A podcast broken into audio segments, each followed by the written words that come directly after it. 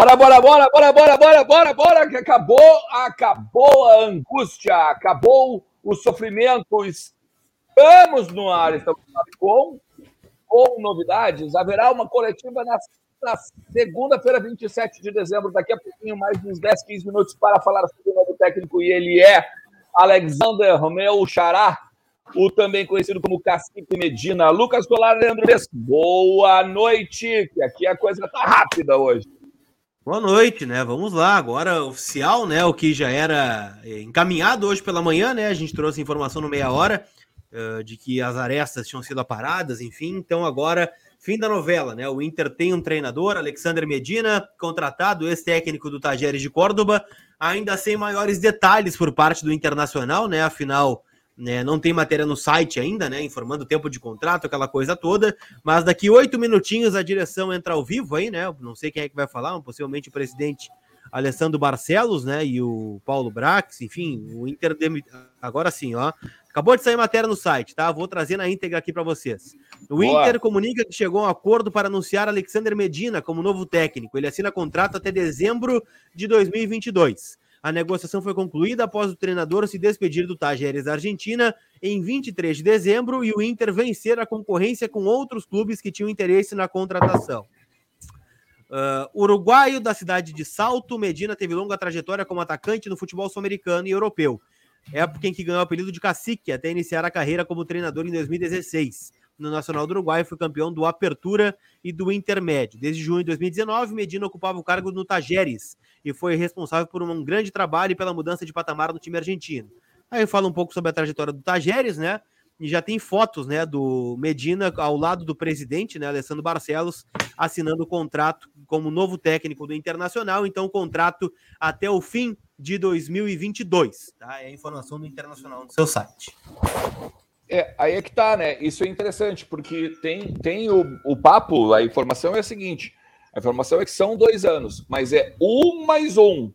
Até isso é interessante a gente esclarecer daqui a pouco, com, quando tiver o, o, o Alessandro Barcelos ali na bancada e tal, porque a, a informação é que era um mais um. Por exemplo, o Inter assina esse ano e a partir de metas atingidas, Aí isso valeria em cima de Copa do Brasil, em cima de Sul-Americana, em cima de classificação para Libertadores agora de 2023.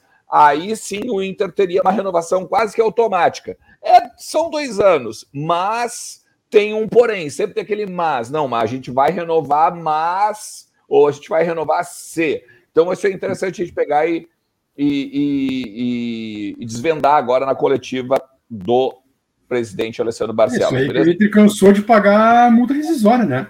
É isso. E acho que tá certo. Fecha por um ano, se der tudo certo, renova por mais um.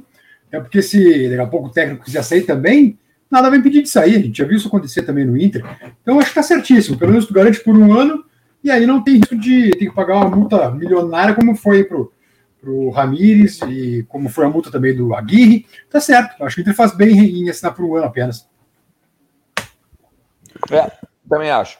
Mas, enfim, aos poucos a gente vai organizando e trazendo mais informações aí, porque, obviamente, o Internacional né, divulgou e a gente botou no ar aqui a nossa live, a gente entrou ao vivaço, beleza? Faça o seguinte, ó, chega, chega junto, deixa teu like, compartilha para o maior número de colorados, porque daqui a pouquinho a gente vai estar ao vivo com as imagens da entrevista coletiva, diretaço lá do Beira Rio. Eu não sei se vai ser, vai ser com o Ramiro junto, né? Porque acho que o coletivo vai ser com, o Ramires, com o Medina junto já, né? É, acho que não. Acho que não. Olha, o Barcelos está com ele, acabou de, acabou de publicar foto com ele abraçado, é. Então o Barcelos não está no coletivo.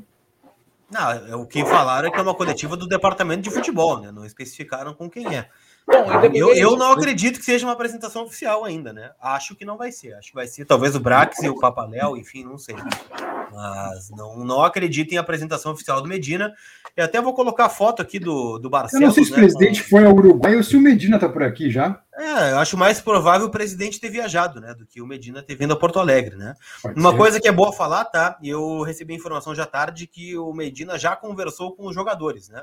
Agora, se foi num grupo de WhatsApp, se foi via chamada de vídeo, né? Numa reunião é, de sei lá, de Google Meet, por exemplo, né? Não, não sei. Mas tá aqui a foto a que o Bia está se referindo. Tá aí o Medina já com a camisa do Internacional, né? E o presidente uhum. Alessandro Barcelos num hotel, muito possivelmente, né, Bia? Num apartamento, sei lá. Possivelmente, possivelmente, Não parece ser no clube, né? Não parece ser no não, Inter. Não, é não. É porque se fosse no Inter, seria no Beira Rio a imagem, alguma coisa assim, né?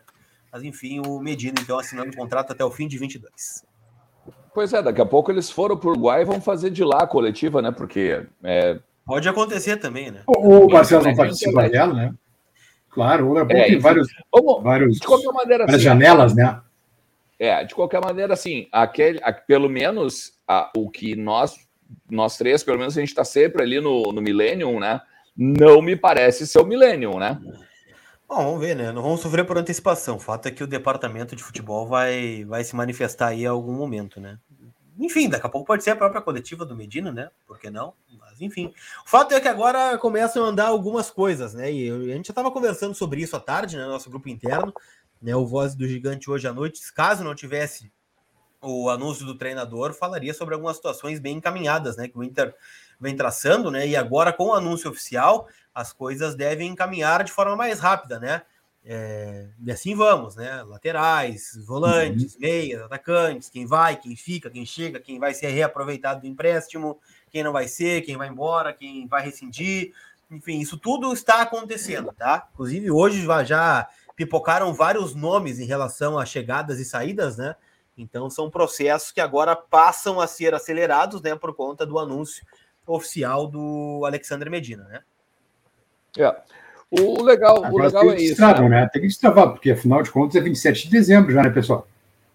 Claro, claro. Mas é legal assim, ó, é legal, acho pegar a gente pegar também fazer um, um breve resumo, né? É um é um técnico jovem, né? É um técnico jovem, tem só cinco anos de mercado neste exato momento, tá? Começou em 2017 nas categorias de base do do Nacional, da de Montevidéu assumiu o Nacional de Montevidéu e a partir daí foi para fazer um trabalho no Tajeres da Argentina, tá? Onde permaneceu de 2019 até agora, tá? O seu maior feito, obviamente, é no Tajeres, né? Levando agora a final da Supercopa da Argentina e também ao terceiro lugar do campeonato nacional, né? Daquele país, obviamente, né? Então, assim, tem muita coisa interessante da gente pegar e avaliar. Bess falou essa manhã, por exemplo, é um treinador que está acostumado a fazer mais com menos. Tajeres, ainda que o, o, o, presidente tenha feito uma baita de uma proposta para o Medina permanecer, né? O Tajeres é um clube de menor expressão da Argentina. É um clube que não tem tanta tradição, é um clube que não tem tanto dinheiro e aporte financeiro. Então está acostumado a ter o famoso grupo curto, o famoso é, o, talvez a questão da limitação de, de dinheiro, né, a limitação econômica e tudo mais. Então é interessante nesse sentido. O segundo, a segunda questão interessante é essa, né? Final da Supercopa Argentina, tá? Chegou no contra o River, ok? Foi perdeu, né? A final e tal, mas também é do jogo, tá? E também tem essa questão do terceiro lugar na, no campeonato argentino, no campeonato argentino. Isso tudo deste ano agora de 2021 fez com que ele figurasse na lista dos 10 melhores técnicos da América do Sul.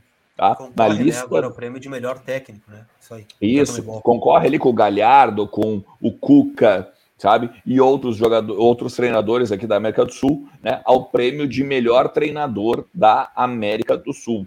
Tá? Isso é interessante, eu acho, cara, porque eu acho que é bacana que a gente está, a gente basicamente está fazendo Posso concordar que é uma aposta? Só uma errata, tá, Alexandre? Quem perdeu a Supercopa foi o Domingues, tá? Pro River 4x0. O Domingues perdeu. Ah, é verdade. É, sim, sim, é, sim. Foi, o, foi, foi o Colombo, foi o Tajeres. Eu, eu, eu, eu, confundi os dois. O Tajeres está na fase de grupos da Libertadores, inclusive. Eu confundi isso. os dois. Isso, eu confundi os dois. São tanto treinador que eu confundi. Foi mal. Agora é um, um cara que sabe fazer um trabalho com jogadores novos, com um grupo limitado. Uh, então, olha, é, é aquilo que eu estava dizendo já, enfim, quando começou a conversa e a história de informação, né, dizendo de Paulo Souza. Tia, olha, sinceramente, o Medina é um cara que está muito mais, uh, muito mais uh, ciente da, do contexto histórico e regional do clube mesmo, futebolístico, de, uh, Rio Grande do Sul, Argentina, Uruguai, do que um português que treina uma seleção europeia, sabe? Me parece, tá, ainda que talvez o, o, Souza tenha mais rodagem, evidentemente mais bagagem que o Medina, mas nesse momento me parece mais lógico que o Inter vá de Medina do que vá de Souza. Outro ponto que é bom destacar, né, sobre o, o Alexandre Medina, é que eu vou pegar um pouco da, da fala do Gabriel Correia aqui, né, um analista de futebol uhum. que veio aqui conversar com a gente. Eu acho que um ponto que indica é, as movimentações do Inter no mercado é o fato que o, o agora vai ser complicado. A gente está trocando os nomes do treinador aqui, né? Mas o é, Medina, é, claro, é, que é o, o novo técnico do Inter, agora sim de forma oficial, é um cara que dos citados é, teria ao menos é, com o que tem agora, né? Conseguiria fazer. O modelo de jogo é diferente dos que estão aqui, então indica um processo de mudança um pouco maior, né? Eu repito o que eu disse no meia hora hoje, tá? Eu acho que o principal desafio do Cacique Medina vai ser esse: é chegar e se adaptar ao que tem nesse momento, enquanto o Inter vai ao mercado fazer o seu processo de reformulação dentro do possível. Eu não vou imaginar que o Inter vai liberar 10 jogadores e contratar outros 10 jogadores, uhum. né? vai acontecer do talvez do Patrick, do Dourado, é, de jogadores que talvez ele não queira mais quando chegar aqui, ficarem uhum. e, esperando oferta, né? Ficando para botar na vitrine, como já aconteceu outras vezes, né? A gente vai lembrar, o Inter abriu a temporada de 2017, por exemplo, com Paulão e Hernando na zaga, e não queria nenhum dos dois. O Hernando jogou a final do Campeonato Gaúcho de 2017, depois foi arquivado. Fez gol contra na final, inclusive, né? Mas acontece. Pode acontecer, o mercado pode dar um recado. Não, o Patrick eu não quero. Não, o Dourado não é bem assim o caminho. E vai ficando, e vai ficando, e vai ficando.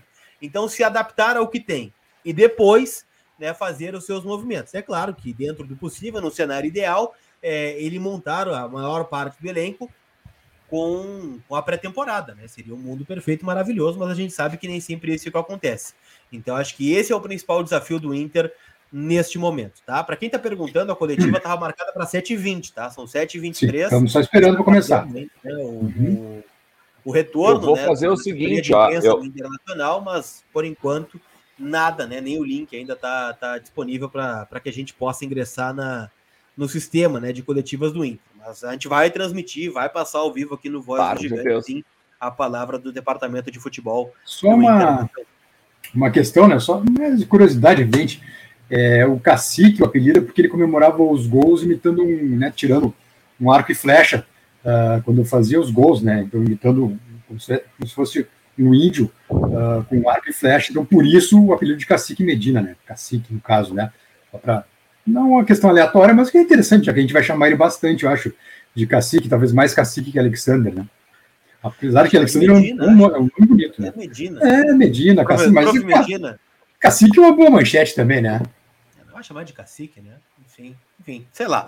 Will Music Home Studio, VDG, oba, já temos treinador, mas e os reforços virão em quantidade e qualidade? Ouvi ontem que o Inter não cobraria grandes títulos este ano, só gaúcho em vaga na Libertadores. Procede? Eu acho que não procede, né? Porque não posso imaginar que o Inter não vá cobrar grandes títulos de qualquer treinador que seja, né? Acho que o, claro. a ambição sempre é por grandes conquistas, né? Independente da situação que o Inter esteja, sempre vai estar brigando por grandes coisas. Né? Posso imaginar que isso seja verdade. Mas a gente sabe, né, da situação financeira do Inter e tal, internamente. Daqui a pouco não tem é, a, como é que eu posso dizer, é, a certeza de grandes títulos agora, né? Mas que vai tentar buscá-los, isso não tenha dúvida nenhuma, né? O que eu ouvi é que o contrato do Medina, né? Alguns colegas já estão publicando também, é que estaria atrelada à renovação automática, uma classificação na fase de grupos da Libertadores de 23 ou algum título na temporada 22. Daí eu não sei se o Gauchão conta como um título para uma renovação contratual, né? Automática, por exemplo. Acredito que não. Enfim, acho que Copa do Brasil e Sul-Americana, por exemplo. Mas de qualquer forma é algo que, que a gente vai tentar descobrir agora na, na coletiva do Internacional. Mas o Lucas Colar tem umas questões também interessantes de mercado, né? Que a gente pode trazer. A gente publicou ao longo do dia em vozdogigante.com.br e já dá para a gente mais ou menos trazer aí algumas informações, pelo menos as primeiras que a gente descobriu aí ao longo dessa tarde aí de segunda-feira, né? Na verdade, são vários pontos, né? Eu vou começar pelo Fabrício Bustos, então, né? Lateral direito de 25 anos, do Independiente da Argentina. A informação que eu recebi, né? É que o Inter está acertando a dívida do Vitor Cuesta, né? Um milhão de dólares, o Inter ainda deve, né? Lá na contratação É, quando o. Acho que, acho que era o Jorge Macedo, executivo de futebol do Inter ainda, em 2017, com o Roberto Melo. Buscaram o Cuesta lá no Independiente, custando, se não me falha a memória, 4 milhões de dólares, né? Foi o que custou o Vitor Cuesta para o Internacional. O Inter ficou devendo um milhão, duas parcelas de 500 mil, era o que estava pendente, e o Inter está parcelando este valor e está usando isso como uma carta na manga, né? Porque o Independiente já não vai receber nada, a princípio, pelo, pelo Bustos, né? É um, zague... é um lateral que está em final de contrato, já pode assinar um pré-contrato com outra equipe. Ele tem inclusive uma sondagem do River Plate. Só que o fato de ter esta carta na manga para ter o jogador agora, em janeiro, né, para que ele não chegue só na metade do ano, pode facilitar para o Internacional. É, o pagamento dessa dívida, né, o acerto dessa dívida seria uma espécie de entrada, né, pelo Fabrício Bustos e o Inter pagaria, claro, ainda mais um valor que o Independiente pediria, né, por esse atleta. Claro que não o que vale, porque ele está é, em fim de contrato, por exemplo, né, perderia um valor de mercado aí de 40, 50%. É, me sopraram algo em torno de 2, 2 milhões e meio de dólares. Não tem a confirmação ainda, tá? Foi um sopro que me deram quanto ao valor de mercado desse atleta ainda não está fechado, mas o Inter está avançando por esse jogador. Ele é visto como uma reposição ideal ao Saravia. É um cara que o Medina conhece muito bem, né? Afinal, estava jogando na Argentina aí agora, né? No Independiente contra o Tajeres.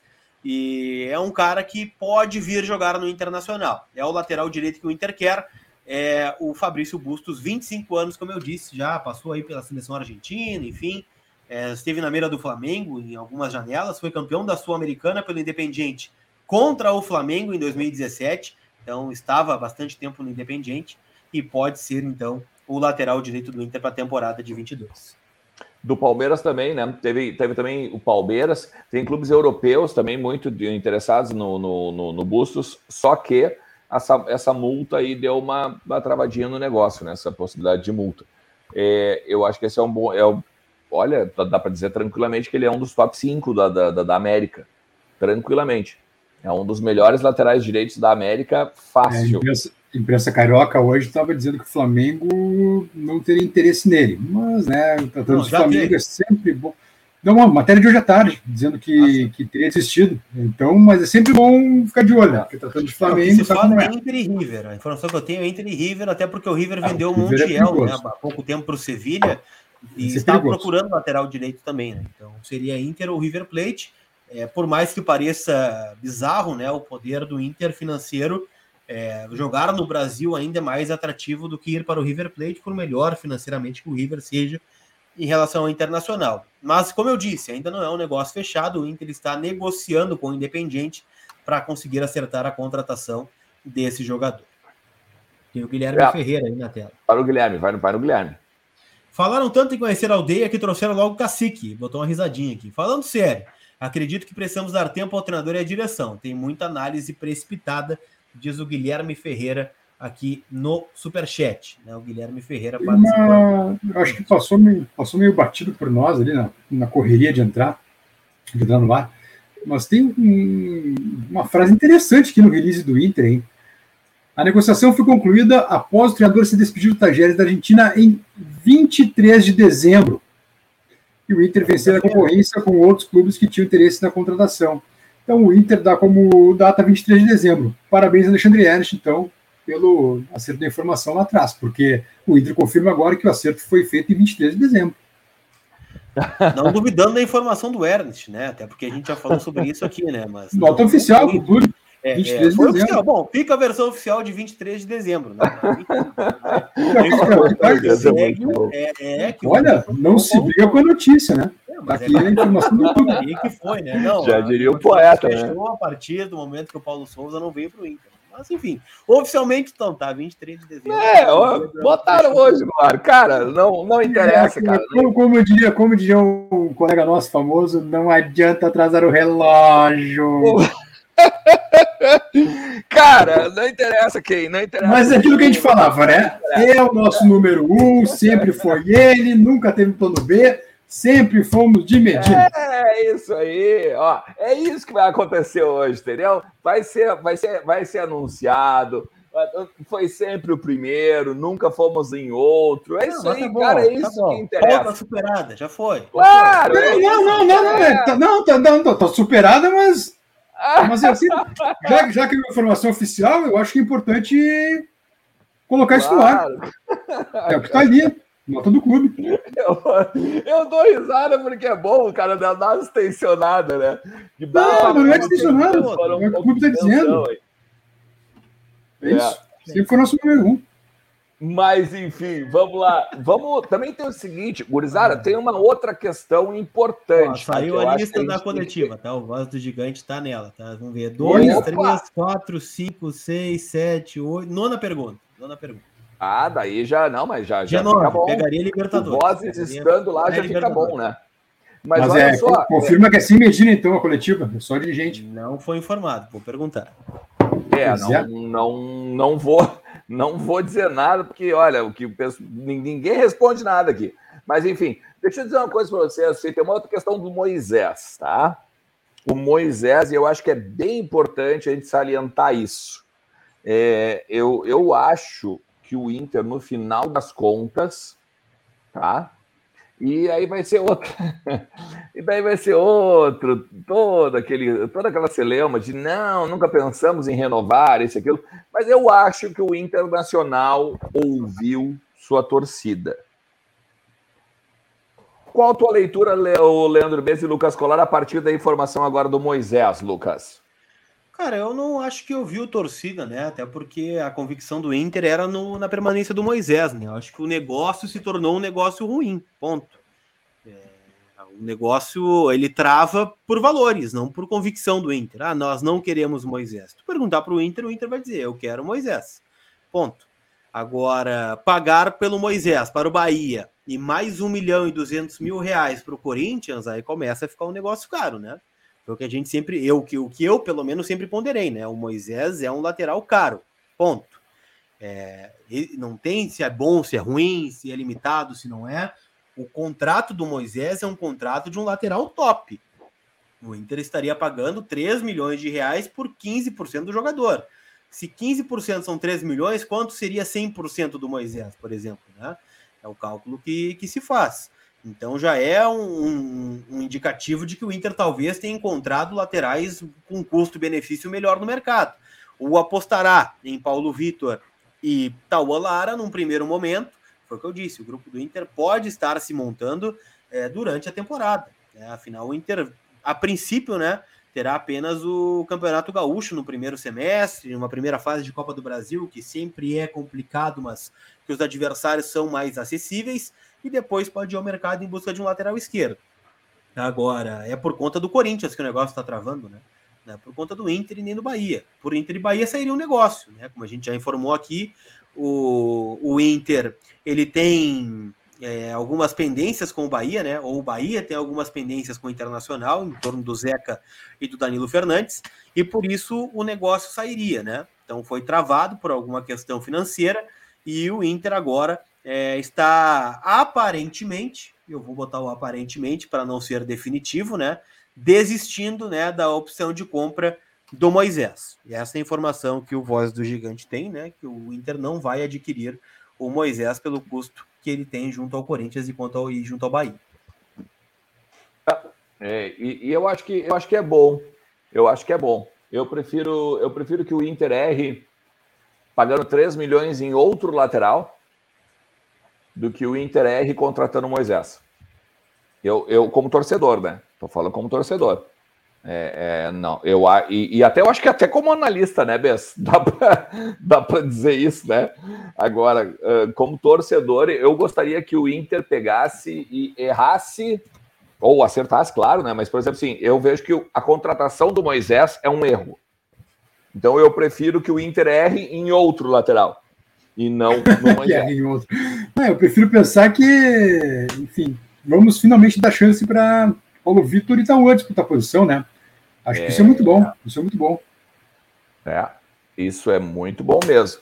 E aí fica nisso, né? Lembrando, tá? Tem, tem uma, uma outra questão importante que a gente tem também trazer para vocês aqui, enquanto não começa a coletiva do Departamento de Futebol para anunciar o Medina, tá? O Inter o presidente tem... deu uma tuitada agora, viu? O presidente Alessandro Barcelos. Colocou assim, ó. Nós tá tipo surfista igual cacique Medina. Vários pontos de. vários hang loose. Nós tá tipo surfista igual cacique Medina e vários. Folgou, né? Folgou. Tá, tá, tá, tá, ali o presidente então se manifestando e depois colocou uma mensagem um pouco mais mais formal, né, ao cacique Medina, né, colocou o seguinte, cadê o reply aqui, peraí que eu fui traído agora, me perdi nos replies aqui do presidente. Bem-vindo, Cacique Medina. O Clube do Povo deposita confiança no seu trabalho. Iremos juntos atrás de grandes objetivos na temporada. A tribo colorada está contigo. Vamos, Inter. É o recado do presidente Alessandro Barcelos no seu Twitter. Esse, esse é o recado ó, do presidente. É exatamente assim. É, mas aí é que tá, né? Tem a parte também... final ali do tacando pau no, no, no outro time. Mas, mas isso é uma coisa interessante também, cara, porque isso é uma coisa interessante também, porque é o seguinte: se tu for pegar e pensar, a gente fala bastante tempo aqui, né, que essa direção do Inter ela se liga nas redes sociais, ela ouve o torcedor por meio até das redes sociais. E, e esse aí nós estamos. Como é que é que ele botou ali? Nós estamos que nem surfista, cacique. Nossa, tipo surfista. É. Isso aí, é, isso aí é o que as igual redes sociais estão postando. Nossa, né? tipo surfista igual o Cacique Medina. É, isso aí, isso aí é o que são, é o que as redes sociais estão postando, os colorados estão postando nisso. Então, é, é, é, legal, assim, quando corrobora um pouco da informação que a gente traz aqui, e ao mesmo tempo mostra que ele está antenado no, no, no, na tendência, vamos dizer assim, daquilo que o do torcedor também está botando nas redes sociais. E não dá, cara, não dá para menosprezar as redes sociais hoje. Não dá, não tem como. Não é trabalhar para as redes sociais mas é ao mesmo tempo seguir a tendência daquilo que de repente a torcida está falando, daquilo que a torcida está buscando, querendo, isso e tudo mais. Agora, vamos falar um pouquinho sobre uh, as posições, tá? Principalmente as posições do Inter no mercado, tá? O Inter, ele quer, ele, ele, ele vai atrás em busca de, tá? O lateral direito, que a gente já trouxe o Fabian Bustos. A gente, uh, com a saída do Moisés, me parece, isso não é informação, mas é uma leitura, tá? Uh, me parece que o Inter vai atrás de um lateral esquerdo, tá? Porque, vou voltar a dizer, o, o Paulo Vitor, ele agrada, mas ele, ele não é o, o, a bolachinha do pacote, ele não é o cara que tem unanimidade dentro do departamento de futebol. É um tá? guri, né? Ninguém viu ainda. Até porque, exato, até porque teve pouca amostragem, é um guri, concordo. É, eu acho que é para disputar a posição com o Tauan, cara. Eu acho que não tem titular na lateral esquerda, se for os dois. Não vão disputar a é, vaga. Exatamente. O Inter, ele quer, ele quer um camisa 5, tá? E aí eu vou trabalhar depois, daqui a pouquinho, quando a gente terminar essa questão aí, eu vou trabalhar a minha e a minha leitura em cima de, de, de disso, tá? E o Inter quer, obrigatoriamente, o Inter quer um centroavante. Tá? Então são essas quatro posições que o Inter vai atrás no mercado. Pode aparecer outras? Pode, com certeza. Tá? Mas o Inter quer um lateral, um, um camisa 5, por exemplo, tá? A minha leitura. O Dourado vai sair. É, é uma leitura. Em cima de, obviamente, informações, tá? Mas me parece que o Dourado vai sair. Finalmente, talvez, ou uh, finalmente, a partir das informações que vinham desde o início do ano passado, agora, ou desse ano, né, de 2021, quando a gente trazia aqui que o Dourado estava para sair, Patrick estava para sair. Eu acho que a gente vai finalmente, em cima, em cima do que as pessoas conversam comigo, tá? Eu acredito que a gente vai finalmente ver uma mudança na fotografia. Talvez não vai ser 100%, e é óbvio, nem deve ser não, assim. Mas né? o que, que é uma mudança na fotografia, por exemplo, né? Na mudança na fotografia, por exemplo, é assim, ó, vai sair o Moisés, vai sair, por exemplo, o Patrick, vai sair, por exemplo, o Dourado, tá? Já saiu o Lomba, já saiu o Saravia. O Saravia, vamos dizer, se não fosse tão caro, eu até gostaria que ficasse, tá? Mas uma mudança na fotografia já é isso. Já é isso. E, obviamente, com chegadas. Com chegadas. Ah, no time titular, por exemplo, é isso que eu estou perguntando, né? O que é uma mudança de fotografia no time titular, por exemplo? Boa. Titular, titular é tirar, tirar Patrick, pelo menos, né? Tirar Patrick, tirar Dourado, já é uma mudança do time titular. O Saravia. Quatro? Cara, tu tem é, quatro? É que, é, é que o Saravia, por, enfim, ainda que não tenha feito uma boa temporada, né? É, tem que ver quem vem. Se é o Heitor que fica ali, se vem alguém mesmo, aí é uma questão ainda. Agora, com relação ao Dourado e Patrick, eu não vejo como. como vai começar um... a coletiva do Inter, tá? Vamos lá, então, bora. Vamos botar no ar, então. Vamos botar no ar. Então deixa eu. A Camila tá aqui, aqui depois a gente bota. Já abriu, tá? cheia. Já abriu, já abriu. É, depois a gente coloca o cheia. Mas, Gurias, essa mudança de fotografia já bate em quatro posições. Se a gente contar o Lomba, por conta, mas não por, por, por mérito, mas pela, pelo, pelo Daniel, Ó, são cinco. É Papaléu e Paulo Brax, tá? Papaléu vai fazer um pronunciamento, Paulo Brax também, e depois apenas o Paulo Brax responderá perguntas, tá? Então não haverá a apresentação do cacique Medina e nem a presença do presidente, tá? Apenas o Paulo Brax considerar coletivo. É. Vamos pegar aqui rapidinho, tá? Só para gente, a gente fechar. Ó, Marcelo Lomba, que era o titular, não é o, eu sei que não é por causa do Daniel, tá? Mas ó, Renzo Saravia, Moisés, Dourado e Patrick. Já tem quatro posições. E vamos lá, então, para a abertura, vamos ver o que está rolando no Inter aí. Boa noite a todos. É com grande satisfação que o Internacional comunica para a torcida colorada a contratação de seu treinador, Alexander Medina, o cacique. Foi uma, um importante passo que demos é, neste final de ano, e eu quero, em razão da relevância desse tema, agradecer profundamente o apoio que recebemos, o Departamento de Futebol do Conselho de Gestão. Quero uh, enaltecer a, a participação decisiva do nosso capa, conhecido de todos vocês, todos os senhores, e uh, a dedicação incansável do nosso diretor executivo, Paulo Brax, que está aqui conosco. Uh, eu quero dizer que, desde a saída uh, do nosso treinador Diego Aguirre, nós estamos trabalhando dia e noite através de reuniões presenciais ou por videoconferência, eh, nesta temática, mesmo com toda a dificuldade que esta época eh, do ano impõe, com as restrições que temos de locomoção, compromissos, enfim, mas estamos trabalhando diuturnamente. E saiba a, o torcedor colorado que o departamento de futebol sempre esteve no controle das ações para contratar o, o treinador. Uh, nós avançamos e recuamos, uh, sempre em consenso e sempre uh, através de decisões coletivas. Isso é muito importante que se diga. a seguir, o Paulo Brax irá tecer alguns comentários sobre o perfil, sobre os detalhes da negociação, o que for possível uh, e também responder as perguntas desta deste processo todo, porque houve um processo, isso é muito importante que se diga também, uh, dos senhores. Mas eu quero fazer alguns registros. Nesses últimos dias,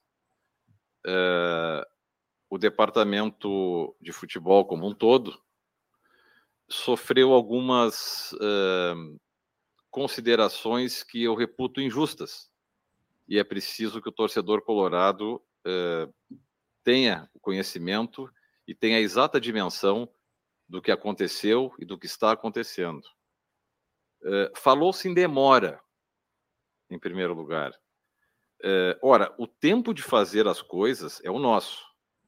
A satisfação que temos que dar é para o nosso torcedor e para o associado do Internacional. Nós estaremos sempre, sempre na defesa dos interesses do clube há algo que deve ser esclarecido, e evidentemente alguns sabem, mas uma coisa é contratar um técnico que está livre no mercado. A outra coisa é contratar um treinador que possui vínculo ou ligação com a instituição, uh, com seu clube. Tá? Uh, nós estamos, é preciso que se diga, que o cacique Medina se desvinculou do Tajares no dia 23 de dezembro. No dia 23 de dezembro. E nós estamos anunciando a sua contratação hoje, dia 27 de dezembro. Ou seja, quatro dias depois. Se isto é demora, então, evidentemente, nós somos demorados. Quero dizer também que se falou em inexperiência do departamento de futebol dos dirigentes do futebol. Ora, é, sempre nas minhas declarações eu fiz referência expressa de que nós não falaríamos em nomes. Ora, é, inexperiência é falar publicamente sobre nomes que têm contratos em andamento, em vigor. É inexperiência e talvez até antiética. Também se falou em amadorismo. Ora, uh, enquanto houver negociação, uh, nós não falaremos, não anunciaremos nada. Porque isto não é falta de transparência. Isto é um resguardo, é um sigilo que antes atende o zelo e a responsabilidade que se tem com os interesses do clube do que propriamente uma onda, uma ansiedade, eh, uma pressão. Ou seja, o internacional jamais vai trabalhar sob pressão. Quero dizer que entendo eh, eh, perfeitamente a, a necessidade que a imprensa tem de dar, de noticiar coisas, especialmente nesta época do ano em que não há jogos. Entendo perfeitamente isso, mas nem por isso os profissionais que se dedicam ao clube e aqueles que uh, o compõem de forma política uh, merecem ser execrados publicamente. Não, não falamos, porque não tínhamos o que dizer. Então é isto é, que deve ficar claro. Nós agiremos, estamos agindo, vamos agir sempre em prol dos interesses do Esporte Clube Internacional. É, e quero dizer ao fim, então, que intensidade, ênfase na preparação física, autoridade no vestiário, carisma, conhecimento do futebol brasileiro, em especial do nosso grupo, é, são apenas alguns atributos que, na nossa avaliação, é, fizeram por recair a escolha neste profissional é, tão qualificado. Estamos satisfeitos, estamos com a sensação do dever cumprido, e eu disse esses dias que o ano que vem será diferente. E este é um primeiro passo que estamos dando rumo a retomada das conquistas que a torcida colorada tanto merece e tanto espera. Eu passo, portanto, a palavra ao nosso eh, diretor executivo Paulo Brax, que junto comigo eh, acompanhou para e passo todas as negociações para que eh, faça um breve, umas breves, faça umas breves colocações e responda as perguntas que os senhores eventualmente tenham. Paulo, é contigo. Obrigado, Papaléu. Boa noite a todos. Complementando as palavras do nosso vice-presidente de futebol, foram várias reuniões internas. O trabalho dentro do CT não, não parou nenhum dia, desde o final das competições, nenhum dia. E internas e externas. Né? Fomos a dois países, embora em Porto Alegre, fizemos reuniões em dois países. É importante, sim, Papaléu, a gente valorizar aqui o nosso, o nosso corpo técnico. A gente tem um investimento muito grande no internacional de conhecimento em prol do clube. Vamos valorizar o trabalho que o departamento de futebol fez é, em associação com os nossos scouts, o nosso gerente de mercado, Dave, o Caco, o Bolívar, o Myron, o Eduardo, o Henrique, que trabalharam incessantemente para que a gente fizesse um estudo bastante aprofundado. É assim que o Internacional age, é assim que essa gestão decidiu agir. De nomes que poderiam ser os nomes dos comandantes nossos em 2022. É uma decisão muito importante, talvez a decisão mais importante do ano de 22 acontece no ano de 2021, que é a definição da comissão técnica. E dentre esses nomes avaliados, evidentemente a partir do dia 15, quando houve o desligamento da comissão técnica que aqui estava, um profissional extremamente respeitado e que não se faria nenhum tipo de movimento antes dessa definição de saída por ética que aqui tem de sobra dentro do internacional, dos nomes saíram dois. E é importante passar isso, é importante dar essa publicidade, é, até porque tem muita cobertura em cima do que acontece e também do que não acontece. Então é importante ponderar que saíram dois nomes é, e nós, felizmente ou infelizmente, eram nomes que nós esbarramos com treinadores empregados, como o nosso vice-presidente asseverou, ambos empregados. Então, a cautela na sondagem, na conversa, nos fez direcionar Raul Medina. Iniciamos uma negociação eh, dentro das possibilidades que poderiam acontecer naquele momento. Essa negociação travou e trava por vários motivos. Uma negociação ela não é simples, ainda mais uma negociação de comissão técnica. Existem vários itens e fatores que podem gerar uma trava na negociação. Isso aconteceu e tem que deixar público. É, e quando houve essa trava, nós avançamos por um segundo nome. E esse segundo nome avançou até o momento que houve uma palavra que nos fez retirar do negócio, que é leilão. O Internacional não vai entrar em leilão.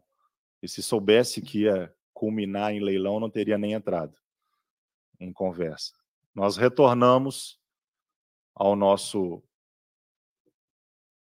alvo e houve, aqui eu preciso também elogiar, uma flexibilização dentro da negociação que a gente já havia feito e concretizamos após a definição de não renovação do Medina e sua comissão técnica no Tajeres da Argentina menos de 72 horas, finalizamos a, as negociações.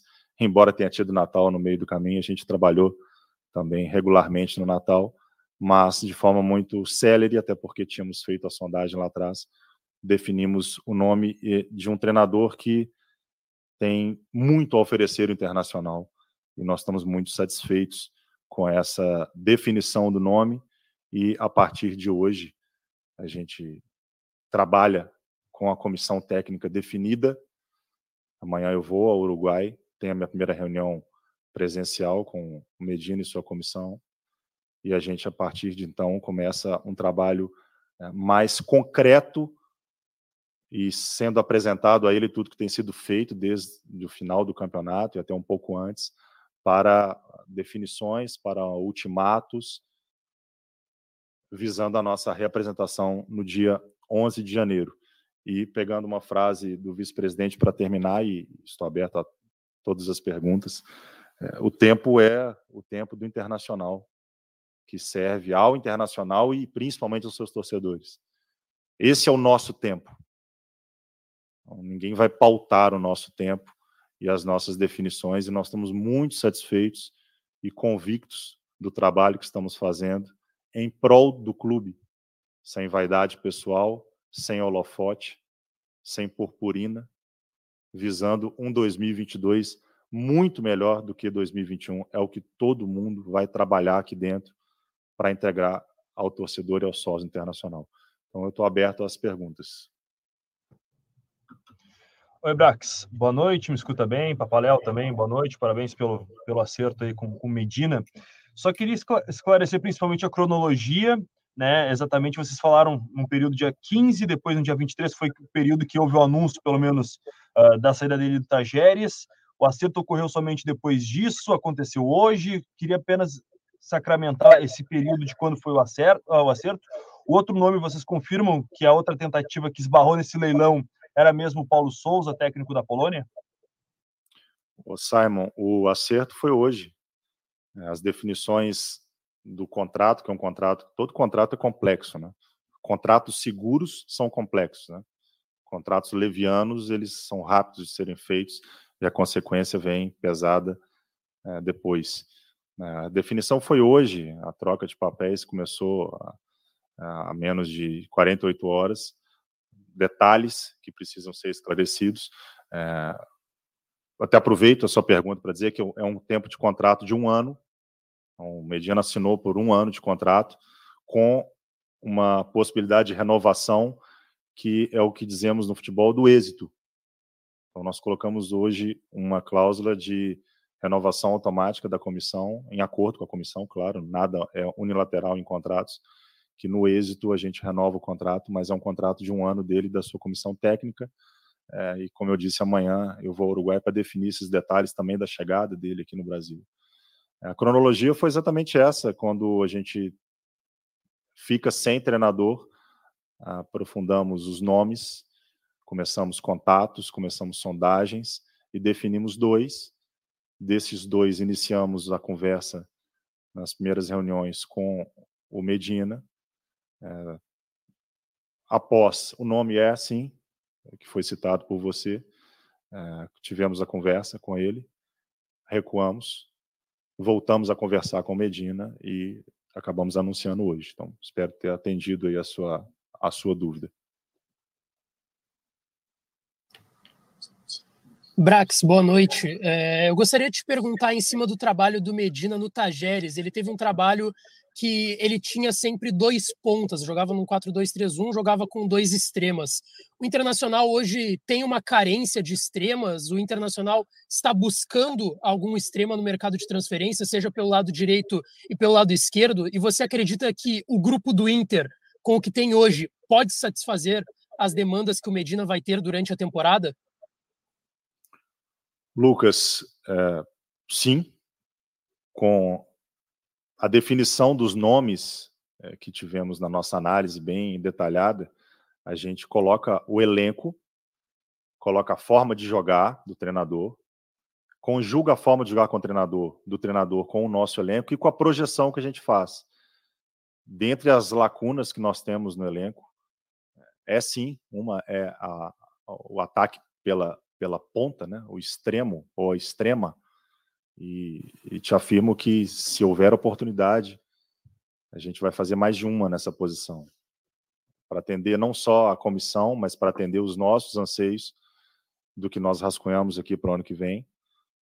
E a gente acredita que esse elenco, a base, a espinha desse elenco, hoje é, se encaixa perfeitamente no modelo de jogo do Medina, comparando com principalmente a ação dele no Tajeres. É um treinador que tem como característica é, a, a força, é, o ganhar duelos, é, a briga por primeira e segunda bola, a verticalidade, a agressividade, a intensidade. E nós acreditamos que temos isso no nosso elenco e vamos qualificar para 2022. Então, te respondendo, pode ser que seja mais de um para essa posição. Nós já temos nomes para apresentar para a comissão e, em conjunto, nos próximos dias, já apresentar para o torcedor. Oi, Brax, boa noite. É, eu só queria esclarecer aí, o Medina vem com quantos outros profissionais para a comissão técnica? É, a função do Osmar Loss, que era treinador, que era auxiliar técnico permanente, ela vai ser ocupada? E o que, que vocês trabalham com, com planejamento para a estreia dele é, à beira do campo? O Campeonato Gaúcho começa no dia 22, a pré-temporada deve começar no dia 10, 11, então é um curto período. Vocês estimam que a estreia dele como treinador do Inter aconteça quando? Obrigado. Jeremias, boa noite. Seis nomes do corpo técnico.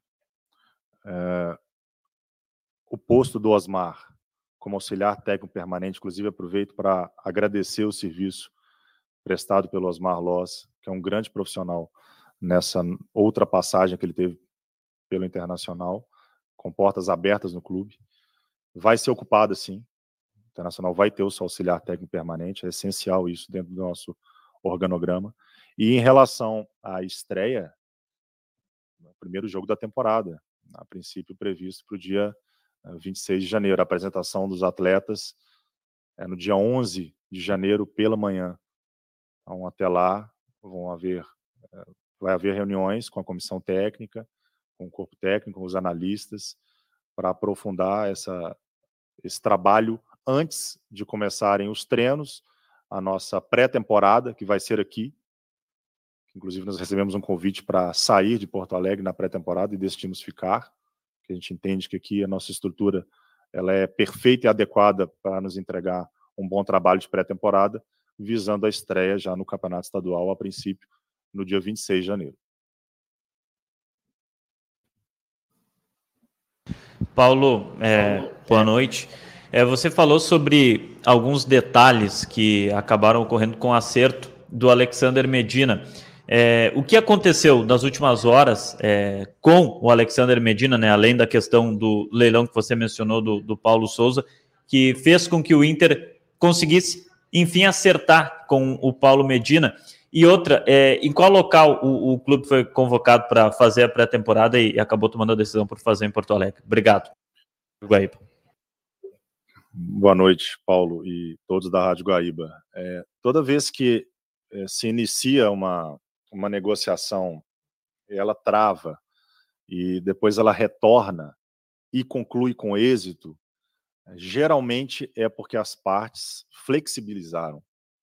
Então, houve é, sessões mútuas que fizeram chegar a um denominador. O interesse, ele existia desde o início, desde a primeira conversa, inclusive de forma muito clara de ambas as partes. Mas existem questões contratuais que podem impedir um prosseguimento de uma relação, um início e um prosseguimento de uma relação contratual, uma relação que ela é muito importante, como eu disse no início, é a decisão mais importante do ano, que a partir dela é que se definem outras é, decisões. É, o convite que nós recebemos foi para um torneio é, na Argentina, que nós entendemos que dentro da nossa programação, um torneio de verão na Argentina, inclusive acredito que vai clube brasileiro, sim. É, a gente entendeu dentro da nossa programação a gente ficar no CT e não já competir em um torneio, por mais que seja atrativo financeiramente, é, seria mais eficaz para o nosso treinamento. Brax, boa noite. Eu queria fazer uma pergunta baseada em duas declarações de vocês, uma delas em que o Dr. Papaléu eh, citou algumas críticas como injustas e, e a fala sua e também do Papaléu de que o tempo é o tempo do internacional. No dia 9 de dezembro, é, o Departamento de Futebol eh, prometeu uma reformulação no elenco, uma oxigenação, se falou em sangue novo. A gente está exatos 14 dias, duas semanas, da reapresentação. E há 19 dias dessa declaração. Ou seja, o Inter precisa fazer em 14 dias aquilo que não fez, já que não anunciou ainda nenhum jogador, não anunciou algum avanço em relação a reformulações do elenco, em 19 dias. É injusta a crítica de falar que essa reformulação ela está demorando demais, já que vai ter pouco tempo para trabalhar isso, e por que vocês consideram injustas? Foi uma declaração do vice-presidente, e eu não digo que ele disse injustiça em relação à reformulação, não, não, não tive essa interpretação. É, eu não vou entrar em polêmica, apesar que eu sei que vocês adoram uma polêmica, mas meu trabalho não é esse, e até respeito quem trabalha com polêmica, não é o meu feitio, eu não tenho know-how nisso, mas o tempo de reformulação, o tempo de contratação, o tempo de definições no elenco, é, vai ser o tempo que a gente entende necessário para entregar um elenco mais qualificado em 2022, para poder ser mais competitivo em 2022. E nós temos uma apresentação no dia 11 de janeiro. O fato de não ter nenhuma novidade todos os dias, o dia após dia, é, ou imediatamente após o final da competição, como alguns clubes podem fazer, não significa que na reapresentação não teremos novidades, porque, evidentemente, nós tivemos saídas e nós temos que ter entradas. É, é claro que nós vamos ter mudanças e a torcida vai acompanhar isso até a nossa apresentação e até a nossa estreia, e tudo dentro do tempo nosso, tudo dentro de um trabalho técnico, tudo dentro de um trabalho que vai buscar uma eficácia, vai buscar menor risco e foi o que nós fizemos em 2021 com contratações, por exemplo, de atletas que nos entregaram o que nós planejamos que poderiam entregar, não contratar a esmo, não anunciar por anunciar, não contratar para dar pauta, é, para inchar elenco, ah, para aumentar folha desnecessariamente, para atender sanha. É, nós temos um trabalho muito criterioso e o nosso objetivo é um só: é qualificar o elenco, é qualificar o clube para brigar por degraus mais altos em 2022, e é isso que nós temos que entregar. Não temos que entregar nada diferente do que seja o anseio nosso. E eu respeito a, ansiedade da torcida, porque é compreensível, mas da, de parte da imprensa eu não consigo entender. Paulo, boa noite, tudo bem? É, em determinado momento, claro, como você falou, né, a negociação andou, travou e a gente todo o tempo também buscando informações. É, e, e, algumas informações que chegaram, inclusive buscando elas na Argentina, de colegas da Argentina, que em determinado momento a discussão com o Medina era justamente o elenco do Inter, a montagem desse elenco que ele, que ele teria na mão. Houve esse, esse debate com o Medina, o que, que, ele, que, que ele colocou para vocês em termos de elenco, o que, que vocês colocaram para ele também em termos de grupo que ele vai trabalhar. É, houve realmente essa, essa, essa conversa com ele? Não, está havendo. É, não houve, está havendo. É, ela vai se aprofundar a partir de amanhã, porque com a assinatura do contrato é que a gente também tem a liberdade de abrir o nosso elenco, abrir nossos contratos, abrir nossas possibilidades de mercado. Antes disso, seria leviano é, e amador da nossa parte expor os nossos atletas ou expor os nossos movimentos no mercado, que estão intensos, é, antes de uma assinatura e antes de um compromisso firmado. Então, a partir de. Hoje já está acontecendo, mas a partir de amanhã, de forma mais aprofundada, é, que irá se discutir. Né? O, que, o que travou a negociação não foi isso, e o que também destravou a negociação não foi em relação ao elenco. Foram aspectos realmente contratuais de um contrato que mais uma vez, um contrato bem feito, que eu preciso elogiar o Departamento Jurídico Internacional, que com muito esmero vai entregar um contrato muito seguro para o Internacional mais uma vez. É, mas a, essa análise aprofundada do elenco, Berton, é, a partir de amanhã a gente tem essas conversas mais, mais tensas e profundas com a comissão. Brax, boa noite. É, tu falou agora há pouco em incorporar o grupo, trazer reforço, né? Quando a gente teve aquele bate-papo no CT Parque Gigante, trocando uma ideia da direção de futebol com a imprensa, é, foi dito por ti, inclusive, que era um orgulho ter sido o clube que mais jovens conseguiu prospectar no mercado e trazer. Esse é o perfil de reforço do Inter ou a ideia também é trazer jogadores com um pouco mais de rodagem para incorporar de fato o grupo? Jairo, é, é boa pergunta. A gente procura fazer um elenco equilibrado e esse equilíbrio ele tem que ser um equilíbrio desportivo é, e um equilíbrio financeiro. O internacional precisa de ativos. O internacional não pode só é, depender de uma venda para bater uma meta de fim de ano de um ou de dois jogadores. Então nós temos que aumentar esses ativos. E a forma de aumentar esses ativos é a contratação de jovens promissores, jovens com futuro, jovens que podem ser trabalhados com reserva de evolução. É, mas esses jovens não jogam sozinhos. Esses jovens eles precisam de um respaldo, eles precisam é, de uma carga mais forte de atletas experientes que o clube tem hoje. É, inclusive dois deles foram contratados junto dos jovens. É, um foi o Tyson, que é um ídolo nosso. O outro foi o Gabriel Mercado, que é os dois atletas que foram contratados para serem titulares e que ajudaram bastante os jovens. E entendemos que esses jovens contratados em 2021, especificamente é, o Kaique, o Paulo Vitor e o Gustavo Maia, também o Palácio, apesar que o Palácio teve uma minutagem maior do que esses outros três. É, o ano deles é agora, é, não foi o ano da contratação. Mas para 2022, é, nós vamos ter que fazer um equilíbrio maior do outro lado. A gente aposta sim em jovens, mas a gente precisa de jogadores com uma experiência maior, a gente precisa de jogadores com uma em posição desportiva maior, que na parte técnica vão nos entregar, e a gente já é, identificou isso dentro do nosso mercado e vai se equilibrar com esses atletas que foram contratados com um ano antes e também se juntam aos atletas do sub-20 do nosso ano completamente exitoso do sub-20 de conquistas que vão somar aos experientes, sim, que nós estamos contratando. E experiência não significa só é, idade avançada. Experiência significa rodagem também, significa camisa, e pode ter certeza que a torcida internacional vai ver uma fotografia de time diferente é, para o ano que vem, contando com essas contratações experientes e também de jovens. Oi, Brax, boa noite. Primeiramente, parabéns pelo trabalho, pela contratação. Você falou sobre o contrato, né, Departamento Jurídico do Internacional, que trabalhou bastante para fazer um bom contrato, muito seguro para o Inter.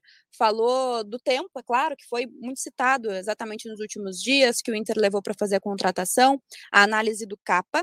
E exatamente em cima disso, eu queria perguntar, né? O Inter faz um contrato muito seguro, faz uma análise muito profunda do treinador, mas em cima dessa convicção, por que só um ano de contrato para o novo treinador do Internacional? Boa noite, Mauri. É, obrigado.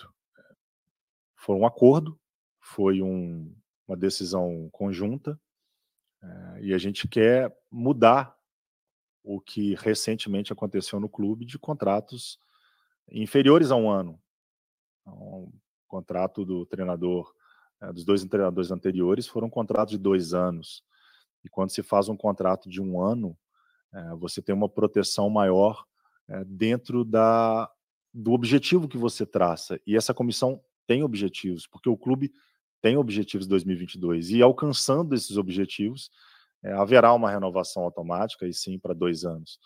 A gente entende que é um contrato mais é, seguro, mais confortável para ambas as partes. É, e tudo, Mauri, é dentro da relação dia a dia, numa comissão técnica, diretoria e jogadores. Esse filtro, esse termômetro, ele é muito real de dia a dia. E a gente sabe se uma relação vai dar certo ou não nesse dia a dia e acreditamos muito que dessa vez nós não vamos errar, não vamos precisar mudar o rumo e a gente vai cumprir esse contrato até o final, vamos alcançar os objetivos e vamos ter esse contrato renovado por mais um ano. Brax, boa noite. É, na reta final do Campeonato Brasileiro, muito se falou da importância da busca pela vaga na Libertadores para o planejamento de 2022, no orçamento, na busca por reforços, até de maior gabarito. Queria te perguntar o quanto impacta na busca de vocês a ida para a Copa Sul-Americana e também se vocês têm no orçamento ou no planejamento do departamento de futebol um número de reforços que vocês pretendem buscar até para não ter um inchaço de folha, como tu acabou citando na última resposta.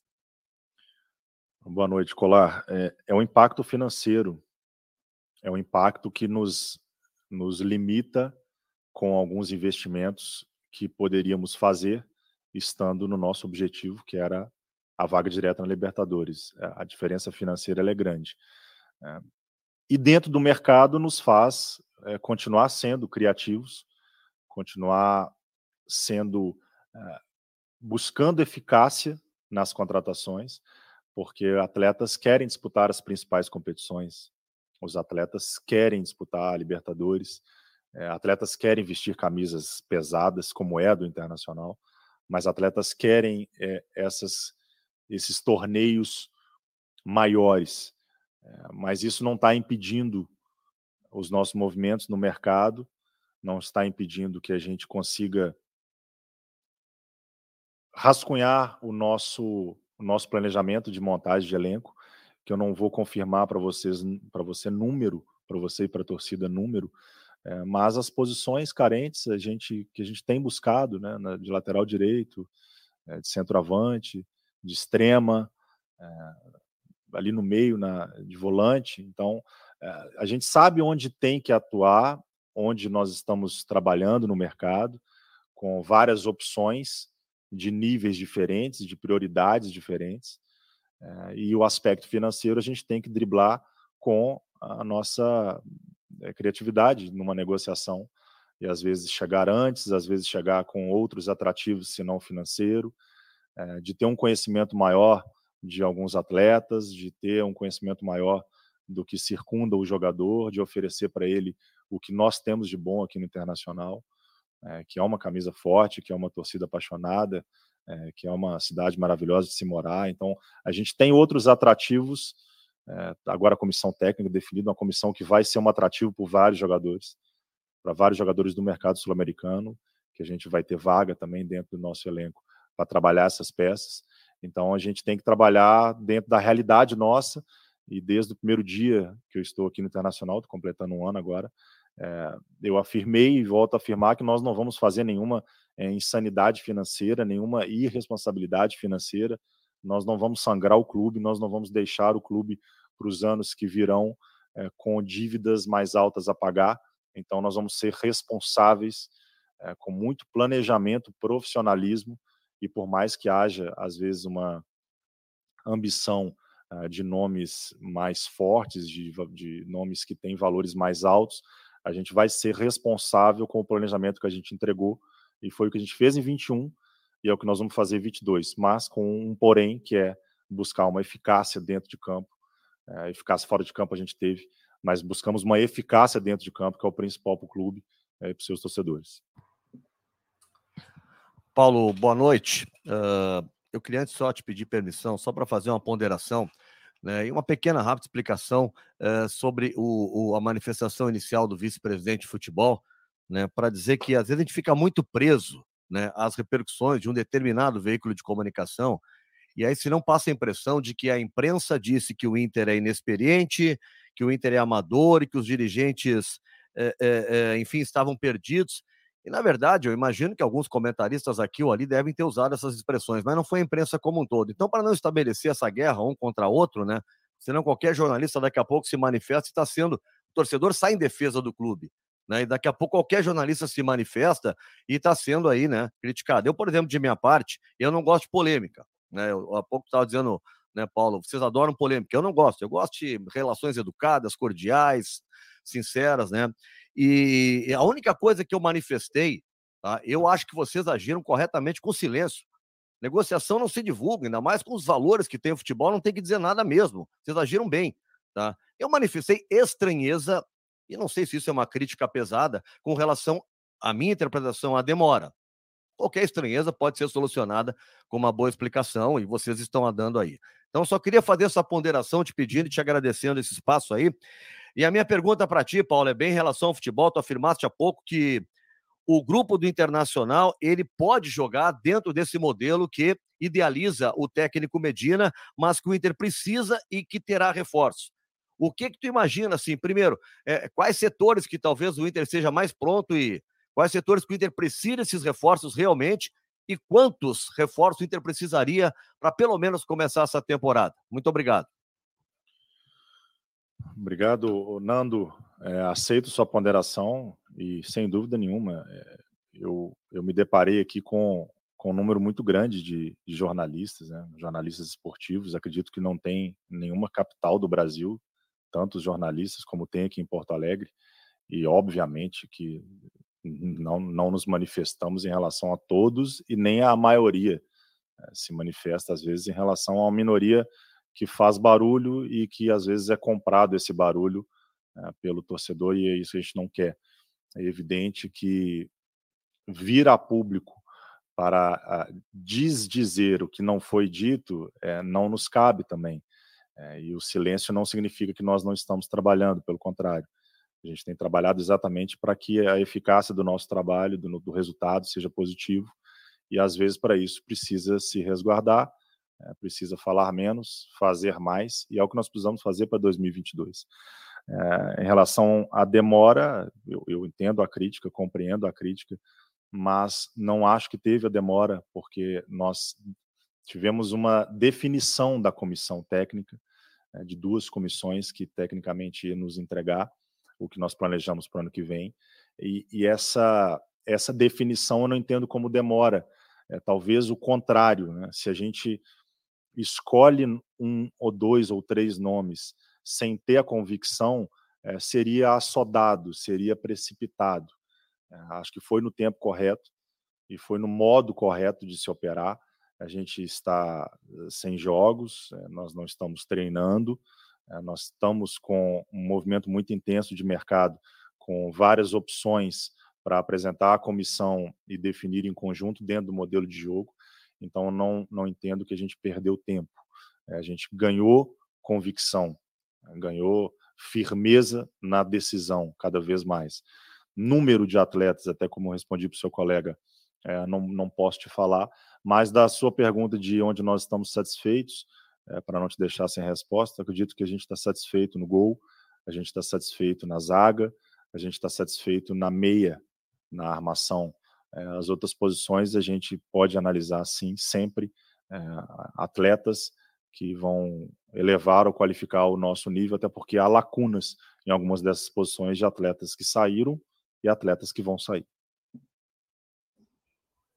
Paulo, tudo bom? Boa noite. É só um esclarecimento, na verdade, na pergunta do Jeremias sobre o começo do gauchão, que o Medina começa a trabalhar, já vai estar na Casa Mata nesse jogo, se também o time principal, por consequência, vai estar já na, em campo nesse jogo, com período de pré-temporada. E se puder, por favor, é, não é muito segredo a situação do Edenilson, né? Que ele está é, numa situação de saída do clube, ou tentando pelo menos uma saída do clube. Se o senhor puder esclarecer a situação dele, se o Inter tem alguma dívida, por exemplo, com, com o Edenilson, se tem alguma, alguma situação do contrato que permita que ele saia, ou se ele sim vai ser um jogador para o Alexander Medina comandá-lo a partir de janeiro.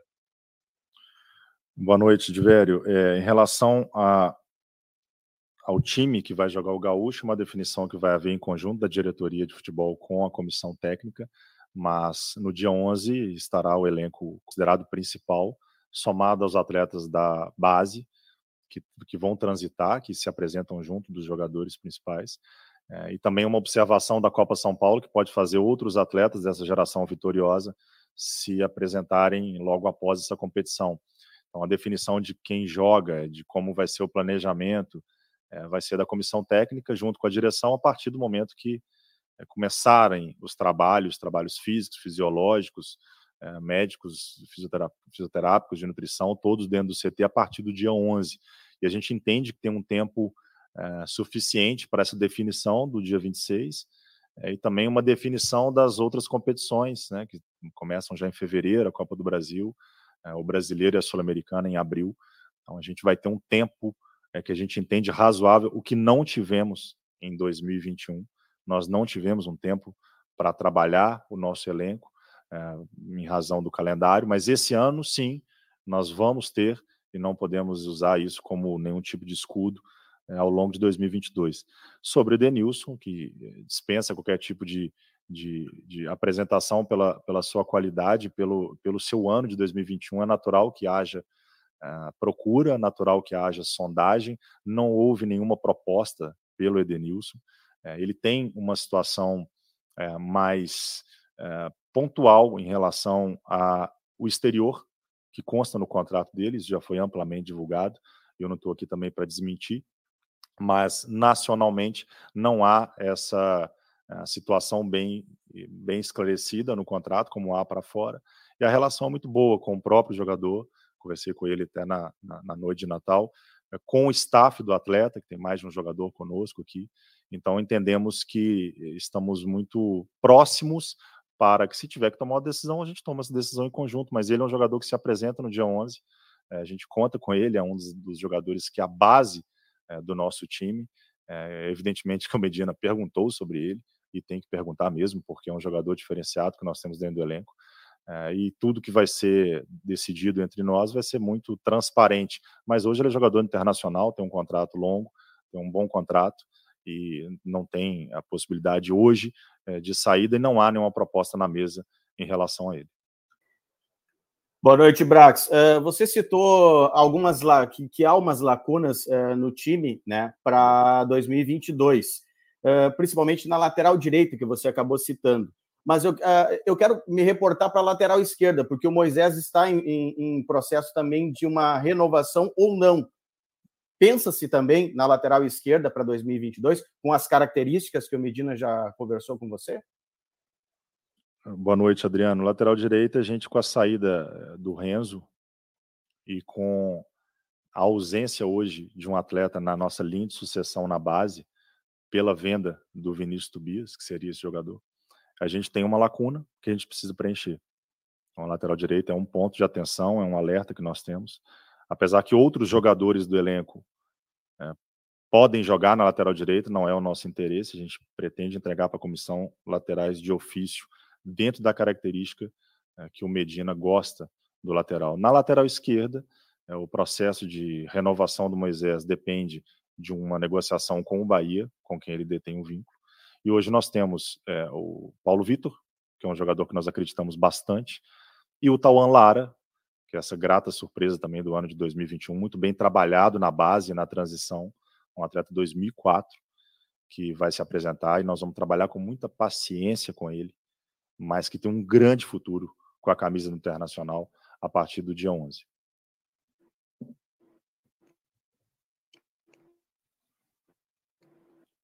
Fechou? Ah, tá. Tá.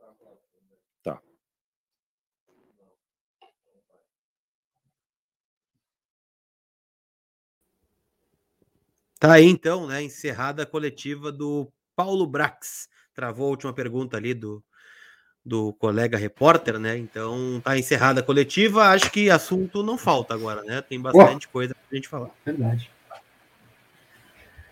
É, eu acho que eu acho que começa, eu acho que começa com uma questão interessante, assim, né? É, a partir de agora já existe um mapeamento das carências do Inter, do grupo do Inter, para passar ao, ao, ao Medina, né?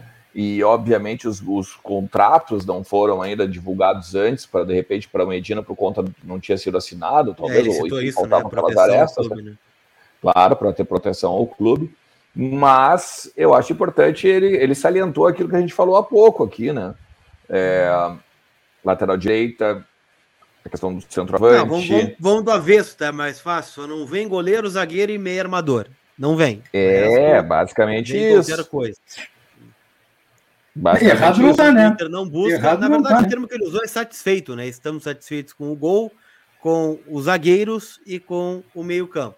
Acredito que Tyson, Palácios, jogadores, né? Maurício, que podem jogar ali, já tem 13, então o Inter não vai trazer, né? É, de resto, eu acho que muito extremas, né? Pontas, mais uhum, de um devem, devem, vir, né?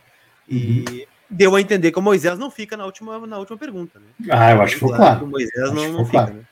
E que bom que ele elogiou o Tauan, né? O Tauan acho que é um. Vai, Seguri acho que tem um futuro brilhante pela frente, cara. Eu, sinceramente, eu, mesmo que ele não tenha, mesmo que ele não tenha rodagem de Série A, como tem o Paulo Vitor, eu acho que ele é muito mais jogador que o Paulo Vitor. Que bom que foi elogiado, gostei. O Daniel Santana disse que só promessas, qual a expectativa de vocês? Eu queria fazer só duas ponderações em relação à fala do Brax, tá?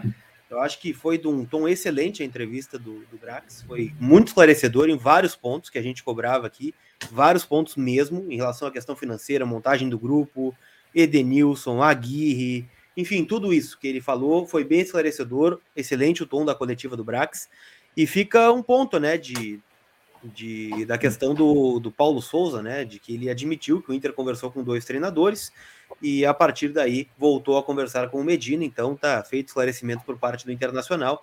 Só esse ponto, né? Que talvez muitos né, jogariam no fácil. Ele foi limpo, né? E falou realmente o que aconteceu na busca do Inter por um treinador.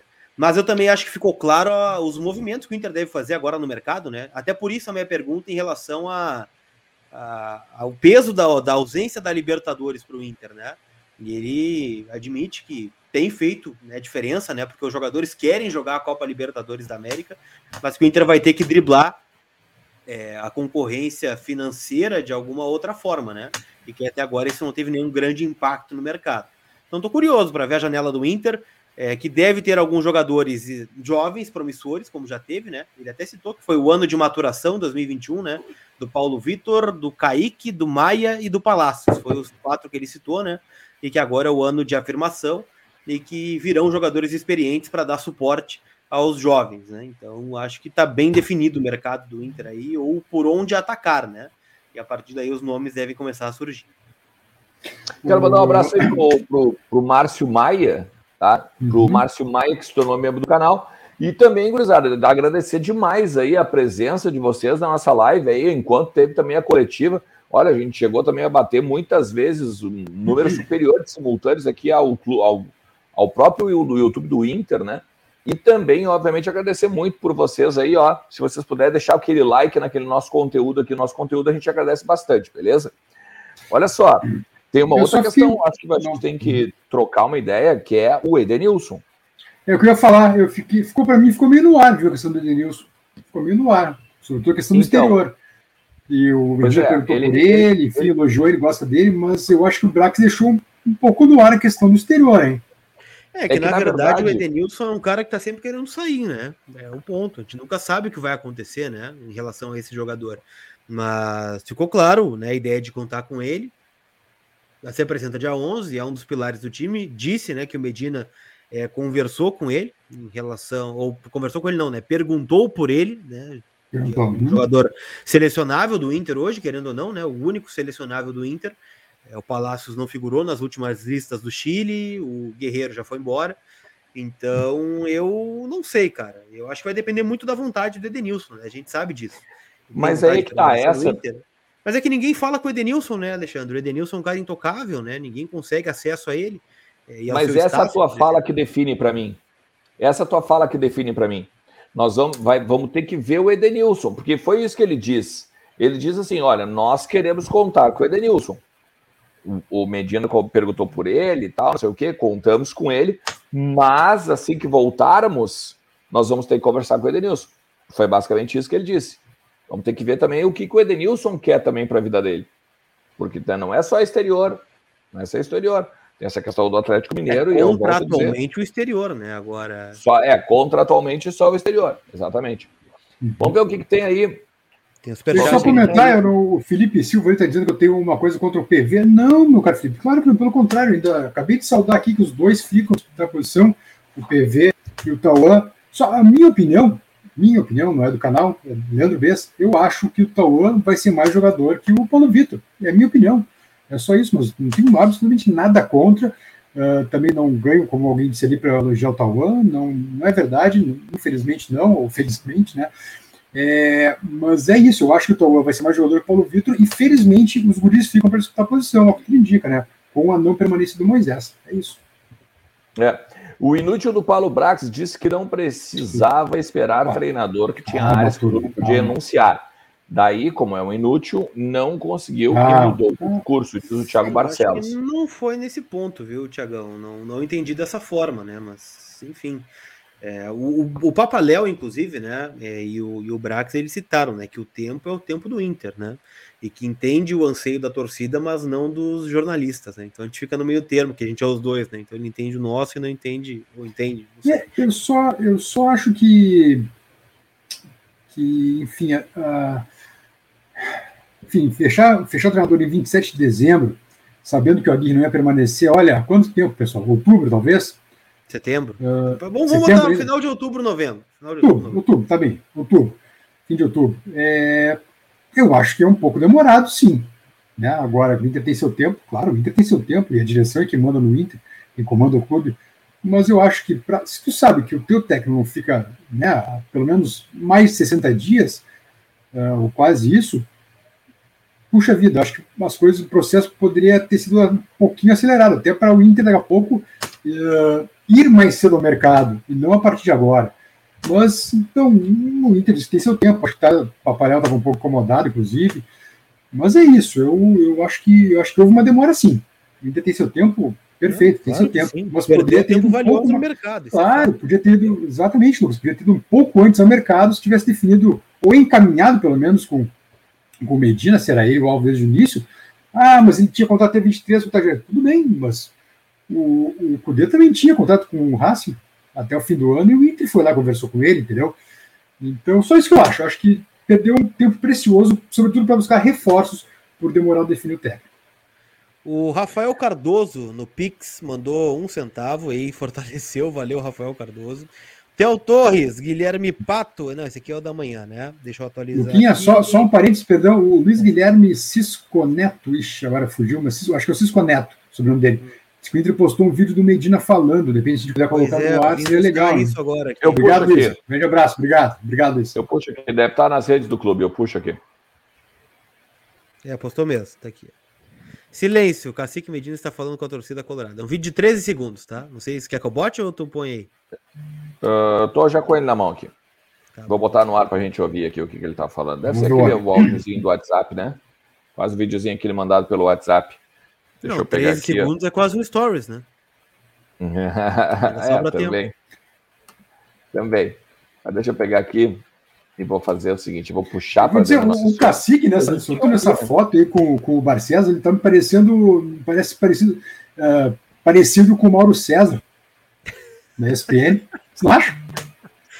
Ah, não, não um parei para pensar sobre isso. É, é eu achei parecido. A primeira vez que eu li o é. e estou muito feliz. Peraí, que ele tá. É, Deixa eu pegar tá, o Bernardo valeu. aqui então. Eu gostei do Brax, admitiu os problemas do último campeonato e do elenco. Talvez tenham demorado, mas o Ramires, por exemplo, foi acertado cedo. Diz o Bernardo. Acho que não dá para comparar as situações, né? Era uma troca de gestão na época, né? É, é. Tanto que os dois candidatos já tinham um acerto com, Sim. com o Ramires, né? Num Uhum. campeonato que nem tinha acabado ainda, né? Então teriam Uhum. dois meses até acabar o campeonato e eles precisavam de um treinador para acertar, né? Para eleição, enfim, aquela coisa toda. Mas eu acredito que não dá para comparar. Mas, enfim, é, eu, vou- eu vou ficar com o termo, né? O tempo é o que o Inter precisa. Se isso é bom ou não, né? É apenas um fato. O Medina vai falar aí, ó, nas redes sociais do Internacional. Tá aqui, vamos lá. Hoy torcida colorada, Alexander Medina y estoy muy feliz de nuevo socio del Inter. Les deseo lo mejor, un abrazo para todos y gran 2022.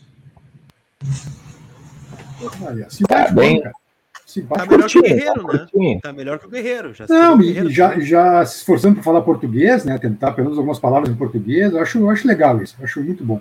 E vou dizer, eu, sinceramente, fiquei feliz com a contratação. Acho que é um. Como o Lucas, o Lucas sempre insiste nisso, né? Qualquer técnico que vem hoje para o Inter é uma aposta.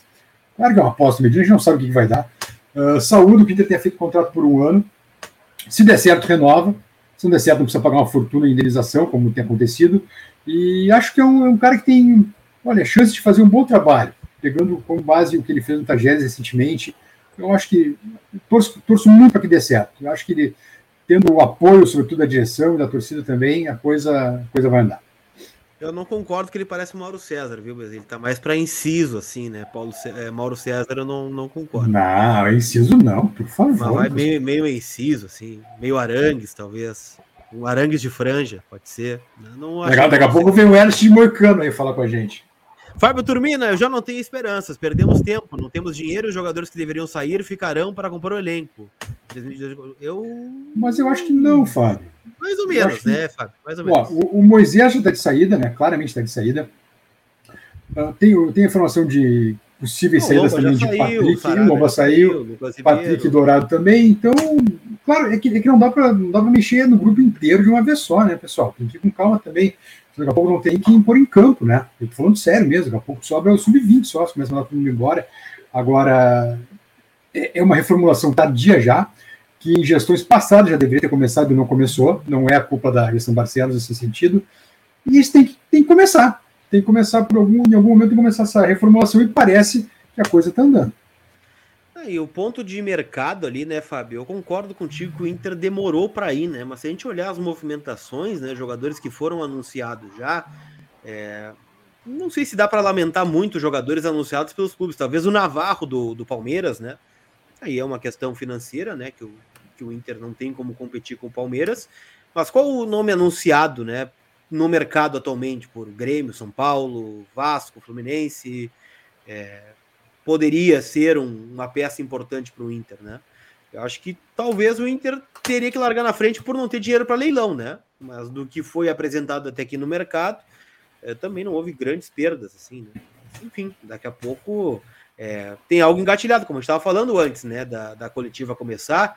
Há um encaminhamento com o Fabrício Bustos, né? Depende agora de um acerto do Inter com o jogador. É, o Inter tem uma sondagem pelo Wesley Moraes, jogador que está de saída do Clube Bruges, né, da Bélgica, e tem uma disputa aí com o São Paulo.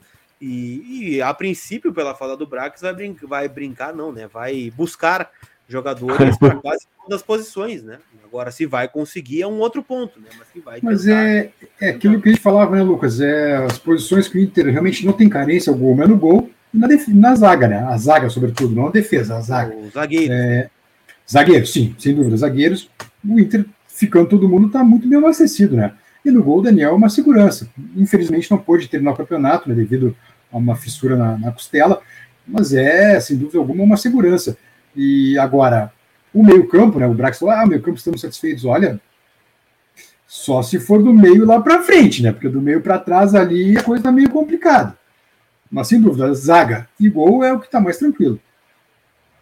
É, eu, eu, mas eu, Nicolas aqui, ó. Só deixa eu pegar ele aqui, ó. Muito discurso, zero atitude. Onde estão o PP e o Andrei, que independiam de treinador? Afinal, o Elusmar Mag vai trazer um jogador diferenciado, o entusiasmo com o Inter. E aí faltou o recado aqui do Marcelo. Eu acho que o PP e o Andrei daqui a pouco podem pintar no Inter, né? Ele não descartou a contratação de volantes, por exemplo. Né? Pois é. Pois é. Eu não tenho E informação mais sobre o Andrei e sobre o PP, tá? As informações que eu tenho são do Bustos e do Wesley Moraes, que eu acabei de citar para vocês, né? Ou seja, um centroavante e um lateral direito. Que é o que, o, é, o que acontece nessa época agora, né, Lucas e Alexandre, é que a Inter tem, joga, tem interesse no jogador X. Aí não passa dois minutos, o jogador X está interessando também ao fulano, ao Beltrano e ao Cicrano. Todo mundo tem interesse. É, não é um mercado fácil, Gurizada. Não é um mercado fácil. A concorrência é grande, leilão de empresários. Então é isso. Agora o Inter esperou a contratação do técnico para ir atrás de jogadores, então talvez comece o galchão sem todos os reforços previstos, ou com alguns apenas chegando. Vai ser assim. Deixa eu dizer uma coisa para você, a gente está uma hora e meia ao vivo, né? Já adentramos o nosso horário tradicional do Entre Vozes. Um abraço para Alessandro Gentilini, que virou assinante do canal. Uh, hoje temos a estreia né, do documentário Nunca Me Esquecerei, né, do, em, em parceria né, para destacar a conquista do Mundial do Internacional, né, completou 15 anos no dia 17 e ainda está rolando o sorteio, tá? Estamos finalizando a lista aqui, mas ainda dá tempo de participar. 20 reais no Superchat ou no Pix, vocês concorrem a um número para uma réplica do Mundial de Clubes, uma camisa retrô da Fanático Retrô, né, a camisa é, do Yarley lá de 2006 e um livro também, né, do gigante Yarley, né, esse kit, um Felizardo ou Felizarda vai levar para casa. Então, assim que encerrar o Vozes aqui, também a gente tem a estreia do documentário, né, para relembrar a conquista do Mundial em parceria com o Fanático Colorado, Solução uhum. Filmes e a galera que esteve aqui conosco na última semana, né, para apresentar o documentário que com certeza vai estar tá muito legal. Um abraço ao Mário Ribeiro aí que está concorrendo. Um grande Mário. Da, é... Opa, olha aí, pintou ele. Aí. Ernest de Moicano, ouvi meu nome por aqui, vim correndo. Eu falei. pensando em uma tese, mas deixa para lá. Forte abraço, diz. É, esse, esse é uma palavra que, isso é algo que se escuta muito nesse canal aqui, né? Ah, é deixa para lá. Tava pensando, mas ah, deixa para lá.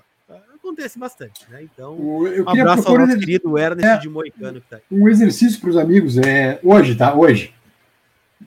Como tá assim o elenco do Inter, né? Sem reforço, sem, sem ninguém. Quem, que time vocês arriscariam para começar a temporada? Não a gurizada, o time, time quente, daqui a pouco, evidentemente, com os guris, mas um, um time mais quentucho, digamos assim, né? Bom dizer, né? O Brax também confirmou, o Domingues, o Domingues, eu vou confundir o nome do treinador até vai, mais. Vai. Medina, Normal. estreia dia 26, possivelmente, né? Que é a estreia do Inter no Campeonato Gaúcho, no Jacone contra o Juventude, uhum. independente do time que estiver em campo, né? Base, titular, misto, gurizada do profissional. Ótimo, ele ótimo. vai estar comandando. Ele que Perfeito. comanda. A pré-temporada começa dia 11 de janeiro no CT Parque Gigante. O Inter teve convites para sair, vai ficar no CT Parque Gigante, né? Mas assim mesmo, para começar a temporada, tu diz contra o Juventude ou um time de. Não, contra o Juventude vai ser com, com os guris, né? Eu digo, mas pode encher aí, faz, um, faz o teu time aí dos guris, mais o.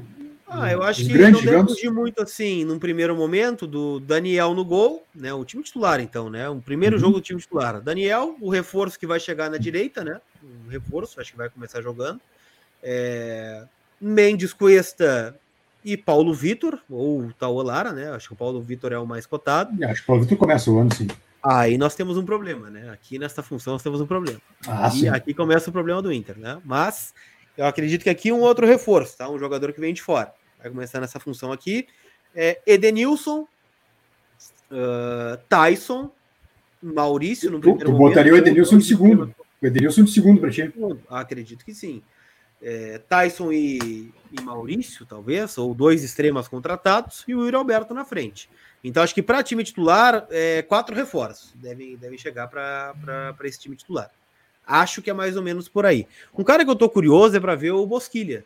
Tá? O que, que ele vai fazer Tá treinando, tá treinando, inclusive, nas férias, né? Tá treinando. Não sei se vai sair, se não vai, mas eu.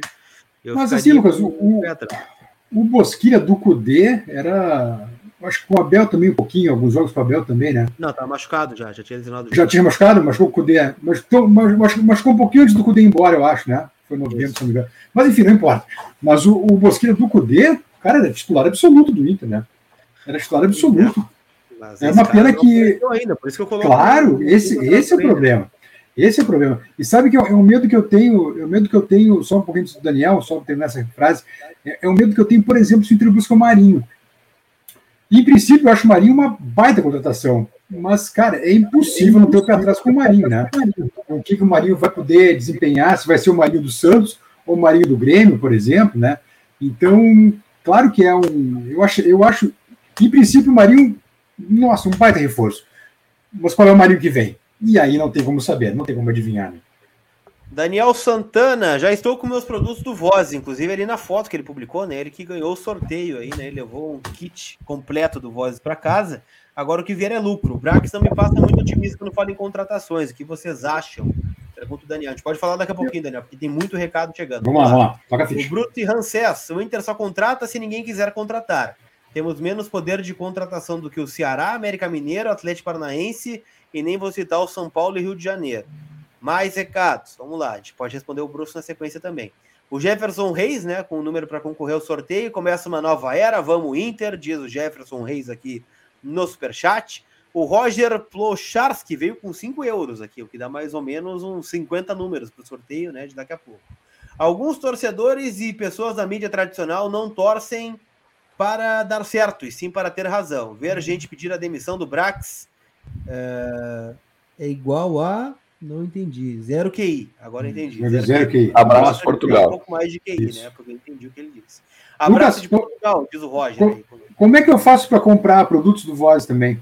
Por favor. Loja.vozdogigante.com.br, o link está na descrição do vídeo. Repita, repita, por favor. Loja.vozdogigante.com.br. Está no site também. Está no site também o link. Mesclar com os experientes, voltar à essência colorada colocar os meninos para jogar, diz o Pablo Reinhardt, aqui também. Não, o Pablo tem razão, tem razão. Só que depende também de maturar os guris, né, Pablo? É, é, a gente vê esse ano que os guris não tiveram muita chance, né? Agora em 21, então eu concordo contigo, eu concordo com o Pablo. É, faz parte do DNA do clube também, colocar a gurizada, mas tem que botar jogar, né? Tem que dar confiança para eles também, né? Muito, sobre tudo isso. Mas eu acho que o Brax deixou bem claro do, isso, né? Eu quero voltar ali no superchat do, do Daniel e do. E o outro me fugiu o nome. Daniel agora. Santana, Fábio, né? Fábio Turmina? Do Fábio? Não, era, era Não, esse. o Fábio estava mais atrás. Mais um depois. Que falava sobre o poder de investimento do Inter no mercado, né? É, ele falou sobre isso, né? O, o, fator financeiro ele é um fator preponderante nesse momento. Né? Do Bruce, isso, obrigado. É, mas eu não acho que o Inter tenha menos poder do que o Ceará, que não está na Libertadores. O América está na Libertadores, na fase prévia, né? É, e aí o Atlético, sim, né? O Atlético, São Paulo, não todos, né? E do Rio de Janeiro também não todos, só o Flamengo. É, o Inter tá para trás. Eu não coloco o Inter embaixo do rabo do cachorro nesse aspecto também, né? O Inter é um clube grande, um clube de camisa, um clube também onde é atrativo jogar. Eu não acho que o Inter tenha menos poder de contratação em relação a isso, apesar é, de ter um, uma bala um pouco menor no mercado com a ida para a Sul-Americana, né? E falávamos sobre isso lá atrás, quando o Inter estava buscando a classificação, quão importante ela era, mesmo que fosse na fase prévia, né? Isso faz diferença. O Tobias Rosa virou assinante do canal, obrigado. Gabriel Silva, agora que anunciou, estou na guarda das notícias. Cacique conta com Moisés, eu acho que não. Acho que não. Medina pediu para o Inter ficar com Moisés e a pedido do Medina, o Lindoso acerta a renovação. Eu acho que dessas nenhuma vai se concretizar, viu, Gabriel? Eu acho que o Lindoso acertar a renovação não é um pedido do Cacique Medina, né? Porque essa renovação está acertada há bastante tempo. Já. É, é, esse, ano, esse é. um ano já está há horas, né? Há horas pendurado aí. Será que o que travou o acerto citado pelo Brax foi a exigência por reforços? Pergunta o Saulo Orlando. Não acredito, Saulo. Não acredito. Não acredito. Sinceramente, não acredito. Eu acho, eu acho que assim, ó, eu pelas informações que a gente tinha, tá, na semana passada já, uh, os, o, a definição de acertos era, olha só, a gente tinha que eram cinco da comissão técnica, tá? Três auxiliares, um preparador físico e um analista de desempenho, tá? Alguns colegas estavam publicando que eram quatro. Hoje, o Brax anunciou que são seis. Então, assim, é, eu é, é, os, Sete os... com o Rami, com meu é, é, vou falar todos os técnicos possíveis até o fim da live, tá? Medina. Isso. Sete com Medina. Fala cacique, Medina, fala cacique que não erra. Isso, é mais fácil. Meu Deus. É. Então, assim, ó, eu as informações que eu tenho é que a definição em cima do custo da comissão técnica era o grande entrave, tá? Era o grande entrave para uma assinatura efetiva, mas que eles tinham o próprio site do Inter fala, né? Que fecharam no dia 23.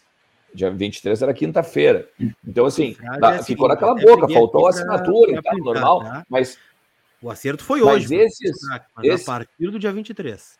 Isso, isso. Esses melindres, esses melindres são, são importantes para que o departamento jurídico, por exemplo, não tome a bola nas costas depois, né? Para questão de multa, para questão de até mesmo alguma rescisão mal feita ou um não, contrato dizer, mal eu, feito. Eu, eu, gostei muito desse um ano só, cara. Muito, muito, muito. Porque óbvio que a gente é. quer que dê certo. Claro que, pô, tá todo mundo querendo título aqui, cara. Pode ser o Galchão que seja, mas, sabe, tá precisando levantar taça de qualquer jeito. É, mas é aquela coisa, não sabe como vai terminar o ano, né? Então não, não faz por dois anos. Eu acho que, cara, finalmente uma direção que assina por um ano é o mais correto possível, sabe? E se der certo, renova. Porque se for perder o cara, vai perder igual pra, claro. se ele quiser ir embora, sabe? Então, eu achei, achei certíssimo esse um ano. E tem uma questão interessante, a gente já tinha falado sobre isso um pouquinho antes de começar a coletiva, né? Que era um ano de contrato com renovação a partir isso. de metas. E, e, o próprio Brax, ele, ele corrobora essa informação né, na coletiva. Ele diz, não, a partir da performance. Né? Então, a partir da performance é aquela coisa. O que, o, o que a gente tem de informação é isso. O Inter ele botou metas em cima de Libertadores, classificação, obviamente, em cima de Sul-Americana, em cima de Copa do Brasil, que agora a gente vai ter que ir atrás, né? vamos ter que descobrir quais são essas metas e tal. Tá? E a partir disso, sim, haveria uma renovação automática em cima do interesse dos dois. Então eu acho, cara, que são tantos melindres em termos contratuais que eu acho que é bom dar uma segurada e pensar assim que juridicamente foi bom, sabe? uh, ter essa demora, entre aspas, né? Tem o Saulo Orlando aí, ó, mas o, o, o Medida deve ter exigido um time forte, né? Não, o que, que é um time forte, cara? O que, que é um time forte? É, não sei. Ele cara. sabe que não, ele sabe que não tá vindo pro Flamengo, né? No, pro Palmeiras vai vir um time melhor que o Tajeres, né? Ah, sem dúvida, sem dúvida. Isso é. sem dúvida nenhuma, né? Agora sabe que não vem para um time com recursos ilimitados como o trio de ferro aí do Brasil, né? Ainda mais sem a Libertadores, né? Isso deve estar tá bem claro, né? Acho que ficou claro também Exato. isso. Né? É, o Alexandre Duval está dizendo assim: ó, sou sempre otimista com o Internacional ao início de uma temporada. Vamos de novo. É isso aí, eu tô dentro, eu tô contigo.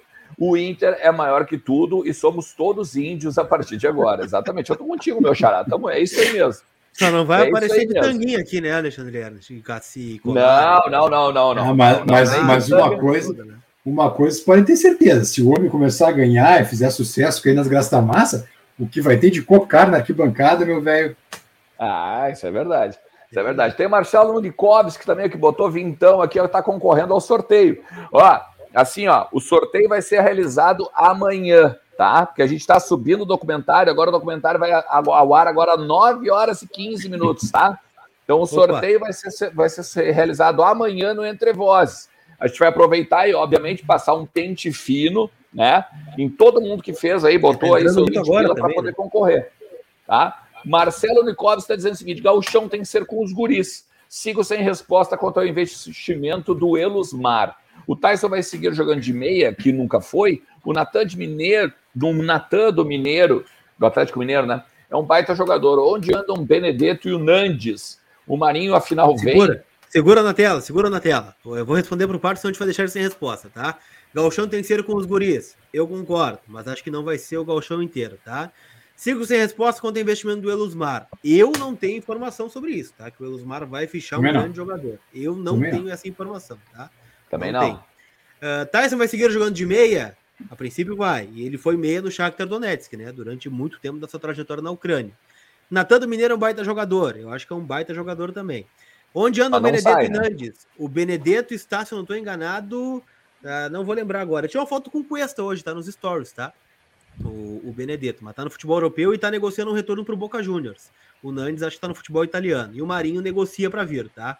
Se vai vir aí, eu já não sei. Acho deixa eu só esclarecer o máximo. Deixa eu sobre o Elusmar, só dizer, eu acho que o Sonda está muito mais próximo do Inter do que o Elusmar. Tá bem. Mas sobre o Sonda colocar um jogador no Inter, eu também não tenho informação nenhuma. É, eu também não tenho informação. O que eu sabia, eu já trouxe a informação, foi que no começo do ano ele tentou colocar o Marinho de volta no Inter. Mas agora não sei se ele. Mas acho que está muito mais próximo o retorno do Sonda do que o Elusmar voltar. Deu, respondido. Vamos pular que tem vários aí esperando resposta. Temos mais, também. temos mais, isso. Anderson Rita, hoje no Twitter elogiei o Ernest por ter falado sobre o equívoco na notícia do treinador, mas o sistema azul nada, cada vez mais nojo. Vamos Inter, diz o Anderson Rita. Valeu, Anderson, forte abraço. Tamo junto, Anderson. E o substituto do Osmar Loss, pergunta Ivana Rossi. Virá, né? O Brax que virá um auxiliar para a comissão permanente. Uhum. Agora não. Possivelmente gente, gente de fora, né? Gente é. que não está no clube no momento, né? Gabriel Medina exigiu que os salários sejam mantidos em dia, apontado como sucessor do Gajardo e na eleição dos melhores da América. Que a história continue. Diz o Gabriel no superchat também. É, Gabriel, até sobre o salário em dia, é... eu acho que se tu começa a atrasar, tu perde, perde vestiário, perde todo mundo, né, cara? Então, nem, que, nem a exigência dele, acho que é uma coisa que o clube se esforça ao máximo para cumprir, né? Justamente para não perder ninguém, né? Não perder o vestiário, não perder o técnico. O Silvano Machado, boa noite, vou ganhar o sorteio. Jaguarão é Inter, botou o Vintão aí, tá concorrendo, né? O kit que tá passando aqui no rodapé, inclusive, ó. Eu vou colocar até uma fotinho para vocês ficarem com mais vontade, né? Do, de ganhar o sorteio. Isso é o que ganha Vai, o vencedor. Essa é xarope, hein? Essa taça é, é xarope, hein? Vai, essa réplica. Se eu vou levar para casa o vencedor do sorteio, o kit completo, né? E quem quiser adquirir né, os produtos, por exemplo, né, o troféu, a réplica da Taça do Mundial, o link está na descrição com o pessoal do Troféu dos Sonhos. A camiseta é lá da Fanático Retro, o link também está na descrição. E o livro do Yarley também na descrição do vídeo para quem quiser adquirir os produtos. Se não, está se garantindo no sorteio, tá? Márcio Maia colocou 5 e fortaleceu. Valeu, Márcio, tamo junto. O que vocês acham do Wesley Moraes? É um bom nome? De 0 a 10. Pergunta o Leonardo Oliveira. Cara. Cara, eu acho um bom jogador, ele tem um histórico de lesões, né? Ele tem que ser recuperado. Eu acho que é uma aposta válida, tá? De 0 a 10 eu botaria um 7. Eu acho que é. tem caldo, tem caldo. Mas, mas um é jogador. que aí é que tá, Colar. Eu acho que tem dois pontos. É, eu acho que tem dois eu pontos. Vou no 6, tá? Vamos usar para gente começar as notas, né? O gigante da partida, eu vou no 6. 7. É que a, a, grande questão, a grande questão, acho que é isso aí que tu mencionou, da, do histórico de lesões, tá? Eu acho que eu acho que é um bom cara para grupo e se, se conseguir se manter fora do DM, eu vou entre 6,5 e 7 também. Tá? Não é cara que resolve. Não é o cara que vai resolver. Mas eu, eu, eu já não estou tão otimista que a gente vai ter um cara assim, ó. Que, esse aí é titular.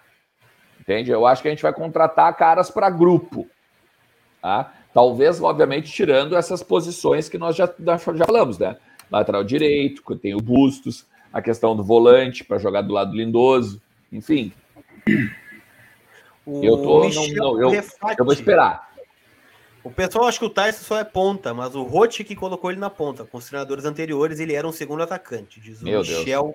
Refat. deu, até, deu, até, deu até tremelique ah, aqui. O Tyson ele é um meia desde que ele saiu do Inter, né? Na Europa ele jogou muito pouco de atacante, né? Como segundo atacante.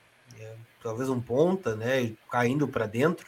É, é, é, o que ele tem feito no Inter, né? Os melhores momentos dele no Inter 21 foi vindo de trás, né? Não foi jogando mais à frente.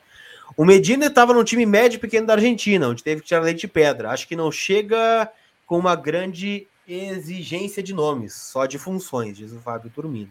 É, Fábio, eu acho que é, é que a questão também, né, Fábio? Ele não, não pode exigir grandes contratações porque ele não tem grana, né? E certamente isso foi dito a ele, né?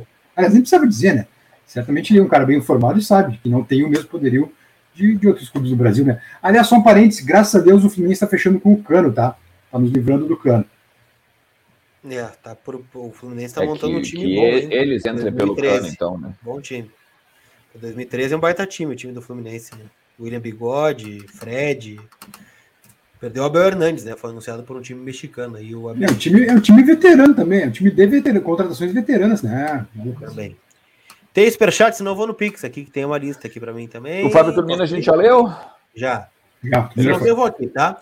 Luiz Fernando 11. Estou rezando pelos 47 pontos em 2022. Aposto que nem o Galchão vamos ganhar. Faço com qualquer um do Vozes. Meu Deus, Luiz. Já 27 não, de dezembro. Já vamos fazer? Quer fazer? Eu, eu, eu faço, eu. Contigo, Luiz. Vamos apostar. Aposto eu faço. Nós, nós vamos eu ganhar o Galchão. Eu, eu fiz. Pelo menos o Galchão você vai levar. Eu fiz contigo. Eu, eu faço. E vou dizer mais, vou dizer mais. Dependendo de como for o processo da formação do time no primeiro semestre, dá para pegar a Sul-Americana também. Tá, então nós vamos apostar com o Luiz 11. Vamos ver o que ele vai apostar com a gente aqui, tá? Mas pelo menos o Galchão Inter vai levar. Eu quero, eu quero apostar contigo. O Elias, o Wolchik. O que vocês acham do Fabrício Bustos? Tem alguma informação sobre isso? Pergunta o Elias. Aí daí que eu tô com um monte aqui, vai, Alex, dá uma comentada rapidinho sobre Não, isso. a gente, no, o Fabrício Bustos é aquela coisa, né? A gente, a gente escreveu, inclusive, em vozdogigante.com.br hoje à tarde, que o Internacional tem uma dívida com o Independiente, né? De um milhão de dólares, tá? O Inter, ele tá... ainda. Isso, da- desde a época da- exatamente da vinda do Cuesta, tá? Isso em 2017. Ah, O que acontece? O Inter está negociando essa dívida, tá? Em quatro, cinco vezes. A gente ainda não conseguiu confirmar quantas vezes para poder cravar, tá? Mas o Inter está parcelando essa dívida com o Independente e a partir daí poderia ter uma nova aproximação com o Bustos, tá? Poderia, inclusive, ser até um dos pacotes aí de final de ano, aí tá dentro dos pacotes de final de ano. Então, assim, a gente também está na expectativa a partir dessas informações aí que vem a- do que a gente tem apurado na questão do Fabrício Bustos, beleza? O Pedro Zeferino mandando aí, ó, vamos! Azar da demora agora em 2022, vamos Colorado. Olha, eu vou dizer para você o seguinte, a gente podia, já como o ano que vem vai estar tranquilo, eu acredito, né, eu espero, inclusive questão de pandemia, o nosso parceiro ali do, do Pix, a gente pode fazer o seguinte, pode- se, se o Inter não ganhar o gauchão, a gente leva ele para comer no Giovanazzi. É, eu só, eu só não aposto com vocês que vocês não me pagam, né? Vocês pagam entre si, mas o meu pagamento vai virar Não, o ano e tua- não me é, pagaram não, ainda, né? Eu, eu não recebi. Eu não Falta recebi, não. viu, é? Lucas. Não, Não? não, Não, mas recebi. eu falei que eu ia te pagar e tu disse que não precisava. O pessoal ficou aquele migué, ah, minha chave, aqui tem minha chave, aqui tem minha chave, e ó. Ah, é? Ah, perdi as chaves né? Foi. Aquele dia, né? Não te aqui, ó. pagaram, Leandro Bess? Não pagaram, tive que desbolsar eu mesmo. Aí ficou ruim. Aí ficou Mas eu vou te pagar, é Lucas, eu vou te pagar, vou te pagar. Pá, aquele eu vou te contar que aquele Giovanazzi tava bom, lá no restaurante e não pagaram, é isso? Que, que bárbaro. É, Mas eu perdi a chave, cara. Não, Sabe, cadê minha chave? Cadê minha chave? Ó, vazou. parecia, Cadê um- minha eu chave? parecia uns parceiros meus na adolescência. Os, chave? os, não- os, os únicos que não tinham estágio assim ainda na época, e os caras diziam, bah, meu, hoje eu tô mal de grana e tal, não sei o que, esqueci a carteira e tal. Inventaram o Pix, Mas é o que eu mesmo? fiz com a chave, na né? hora ali, no final da chave, né? Pode ser até com o celular ali, tu passa o Pix na hora, né? Não, mas que a minha Então, chave que faz- é, é a chave do Pix. É a chave do Pix. Eu sigo Ó. sem meu pagamento e o, e o Leandro Bess também. É, Lucas Radat, Dali Gurizada, Bemos Treineiro, já separa o kit para mim. Botou dois números aqui, o Lucas, né, na- no, no sorteio. O Thiago Henrique, o Marcos Ribeiro. Afinal, o Medina joga de forma propositiva ou reativa? Pergunta o Ah, chama o vídeo, chama, chama a longa entrevista que a gente fez, que a gente fez com o Gabriel Correia. Aliás, pode repostar também ela, né? É, Vou chamar ele de é novo, muito né? muito- Vou chamar de novo agora, está confirmado. É, é De muito elucidativo. também, né? É, é verdade. Não, é, é verdade mesmo. De repente podemos chamar os guris até amanhã, se eles tiverem disponibilidade, né? Porque é muito importante até agora confirmado falar sobre Medina, né? Aliás, o marketing do Inter, se, olha, tomara, tomara que dê tudo certo, Medina conquiste o Galchão, que monte um bom time, e o marketing daí pode estourar, né? Porque pode estourar à vontade a imagem do, do cacique, né? Tem várias e várias coisas de, de marketing a ser feito. O Olha, nome já vem né? pronto, o personagem vem pronto né? já, né? Já começou né? Também, Já- também. Cacique, né? É que a, a personagem já veio pronta, né? É, sem dúvida. Tem mais, tem mais aí entrando, né? Vamos atender a rapaziada aí que, que tem bastante recado. Daniel voltou Santana, aí. Medina pro Brax, precisa de mais um ponto, algum viável? Tem, dois, tem duas opções, Neilton e Rossi, qual vai querer? Medina, deixa o Patrick mesmo. Daniel, tem- exercício olha, tem- tem- dele aqui. Apesar de a gente não ter conseguido ver ele esse ano, né? O Guilherme Pato está de volta aí, né? E, tia, sinceramente, eu, eu, eu queria ver esse, esse guri em campo pelo Inter. Porque tu ir para Cuiabá, daqui a pouco, Eu, eu, eu é acho que uma tem que usar coisa. o né? galchão para isso. Tem que botar pra Claro, sem dúvida. Sem dúvida. E vamos. vamos e, e a- e outra, eu não, não liberaria o Caio. Eu permaneceria o Caio.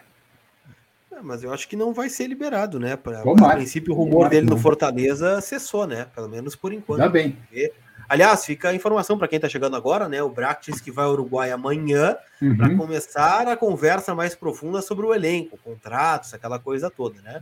Então as coisas devem andar mais um pouco de forma profunda aí para a montagem do grupo entre o Bract. fica- Não sei se o presidente vai junto, né? Mas enfim, vai começar aí a. O presidente está lá, eu acho, né, Lucas? O presidente O fica, na Patrick tá na live aí, ó. Já, já tá participando. Olha aí, está aí o homem. Olha, a partir de hoje vamos fazer um trabalho incrível.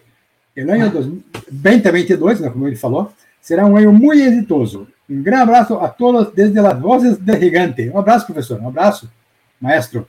Bela foto também do Cacique. Linda, linda foto. É o Mauro César de Cocar, né?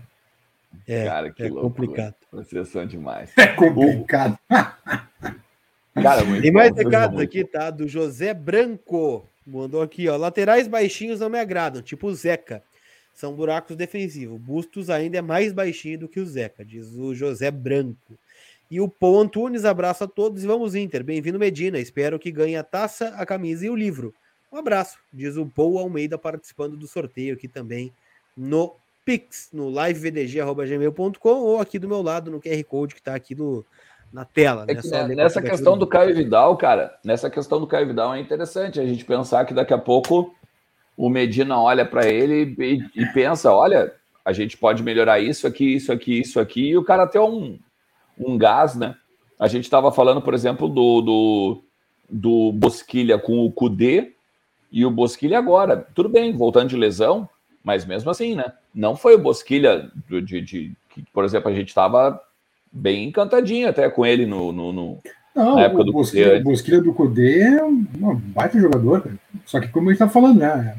Tomara que volte a ser o Bosquilha dos tempos do Cudê, né? Porque o Bosquilha desse ano não, não conseguiu desempenhar. É. Deixa eu fazer então o seguinte, ó, só para lembrar para vocês, teve uma galera que se tornou assinante aí do canal, se tornou membro do canal. Então assim, ó, tem uma aba comunidade aqui, tá? Uma aba comunidade e ali tem um link de um formulário de um Google Docs ali para pegar e dar informações para a gente, para a gente poder colocar vocês nos grupos de WhatsApp, para a gente poder trocar uma ideia com vocês também, mais particular, beleza? Porque a gente curte também pegar e, e, e ó, conversar o que vocês estão achando. A gente gosta do feedback também de vocês e tal. Não deixa de passar ali e preencher esse Google Docs, beleza? Também tem uma série de coisas legais ali na aba comunidade, tem os em-offs, né, os antigos e tal. Vocês podem curtir ali à vontade, beleza? E aqui, ó, só para dizer para vocês, daqui, ó, uh, sete minutinhos, dá para fazer as contas, oito mais sete, quinze, nove e quinze da noite, tá? Está no ar, nunca me esquecerei, o documentário dos 15 anos do Mundial do Inter, beleza? Uma parceria do Voz do Gigante aqui com a Fanat Colorado e a Solução Filmes, beleza? Ó, já tá aqui. A gente vai botar até na. Vou até pegar e vou botar aqui agora na. na junto junto no, no, no, no, chat, tá? O link para depois vocês irem direto lá para o documentário agora que quando acabar a live a gente está obviamente já chegando ao final e daí vocês sabem, né? É só chegar ali e curtir e se emocionar, beleza? Lucas Colar, Leandro Bez, mais alguma questão para a gente pegar e repercutir? Pois olha, eu acho que no, tá, tá mudo, Lucas. Eu acho que no momento é isso, né? Agora é esperar a questão dos reforços, que eu acho, imagino que eles comecem a vir dentro de 15 dias, por aí. Não, não sei se vem muito antes, não. Tomara, tomara, é, que esteja à disposição, de repente, para estrear junto com, digamos, profissionais, entre aspas, né? Uh, depois de a largada do campeonato. Mas eu espero para daqui uns 15 dias, por aí. Tomara que venha antes. Ninguém perguntou para o Brax do Alessandro, diz Leonardo Oliveira. É verdade, ficou pendente essa pergunta mesmo, né? Saci Arerê, uh, melhor do acerto com Medina é que por hora termina a campanha pro Roger. Que, é, ponte que partiu, vamos deixar assim, né? Manda esse fraco para Canoas quando cair o Mancini mandou um Arerê. E tem a proposta do Luiz Onze aqui, né? Que prometeu, né? Diz que o Inter não vai ganhar nada e que vai penar para fazer os pontos. Ele disse que quer um kit completo do Voz e mais uma assinatura no YouTube ou melhor, ele nos daria isso, né? Acredito, né? E o que, que vocês vão me dar? Pergunta o Luiz Once. Acho que pode ser a mesma coisa, né? Pode dar o kit completo do Voz aqui. Um tá bem, tá bom, acho que é justo, é justo. É justo. Pode dar o kit completo, não tem problema é, nenhum. É justo. Cara, Caneca, isso é 11 é um grande nome. Bonecuia e. Caneca, bonecuia e tábua de churrasco, tábua de, de chimarrão, ah, né? Vocês repararam? Olha, vira de novo o cabecinho, por favor. Que? Não, não, Sim. não, para cá, para cá. Pra cá. Olha, vira mais, vira mais, vira mais. Rapaz, que, que lindeza, hein? Na régua, hein, chefe? Tá, Parabéns. Ó, muito não, bom, ó, Lucas, tu tá muito todo de queijezinho hoje mesmo. É, verdade. Eu quis imitar o corte do Alexandre Ernest, né? O cara fez isso aqui. não, mas é só metade, né? Só metade. Sim, não, é, não, mas parabéns. Não dá, né, eu cheguei lá, mostrei a foto do Ernest, né? Falei, quero igual esse aqui, pode fazer? Mas tu mostrou, mostrou a foto do Ernest Moicano, então. Ah, talvez eu tenha me equivocado né, nesse aspecto. É. Pode acontecer. Coisada, mas é o seguinte, ó. O lance é. A pegada agora do negócio é assim, ó. Vai na geladeira, pega uma cerveja, pega uns refri, enfim, faz uma caipira, pega uma coisinha para gente tomar. Pega uns refri. Ô, Alexandre, eu, eu, eu, vou te dizer um negócio, eu acho que depois do Natal a turma tá mais para um detox, tá? Um suquinho detox, é, uma couve, pepino, né? Aguinha, aguinha. Olha, é, para aguentar o ano novo agora. Aguinha, aguinha. E manda, manda, ó, vai, vai aqui no Vozes do Gigante para curtir. Daqui a pouquinho, mais quatro minutos, estreia Nunca Me Esquecerei, tá? O documentário sobre os 15 anos do Mundial do Inter. Chega ali, tá? Faz aquele teu xixizinho básico, depois volta para assistir, seja na é. TV com a família, seja no celular, enfim. E não deixa, obviamente, deixar teu like, dizer o que tu achaste, tá? Do, do documentário. Ó, oh, o Ernst. o Ernst Mercado só pode ser tu, chinês. Vai me desculpar. Eu, não, claro que não. Claro que não. Eu não crio fakes, cara. Eu deixo. Tem tanta gente que faz isso, cara. Para que, que eu vou ser mais um? É. Eu indiquei para o Colar essa moda do Moicano. É legal, diz o Ernest. Ah, não Moicano. chega a ser um Tamo Moicano, junto. né? Essa é uma baixada do é, lado. Quase, assim, quase. Parada, né? Quase, mas não é. É, é, é, é, meio, é meio um comandante sagasta do La Casa de Papel, assim. Metade, metade careca e metade, né? Isso. Isso. É, coisa bem boa. Gurizada, a gente volta amanhã à noite aqui no canal, né? E volta a dizer, documentário e Fica de olho nas nossas redes sociais e no vozdosgigantes.com.br, beleza? A gente se fala, não deixa de te inscrever no canal e deixar um like antes de ir embora. Ó, beijo de todos. Tchau.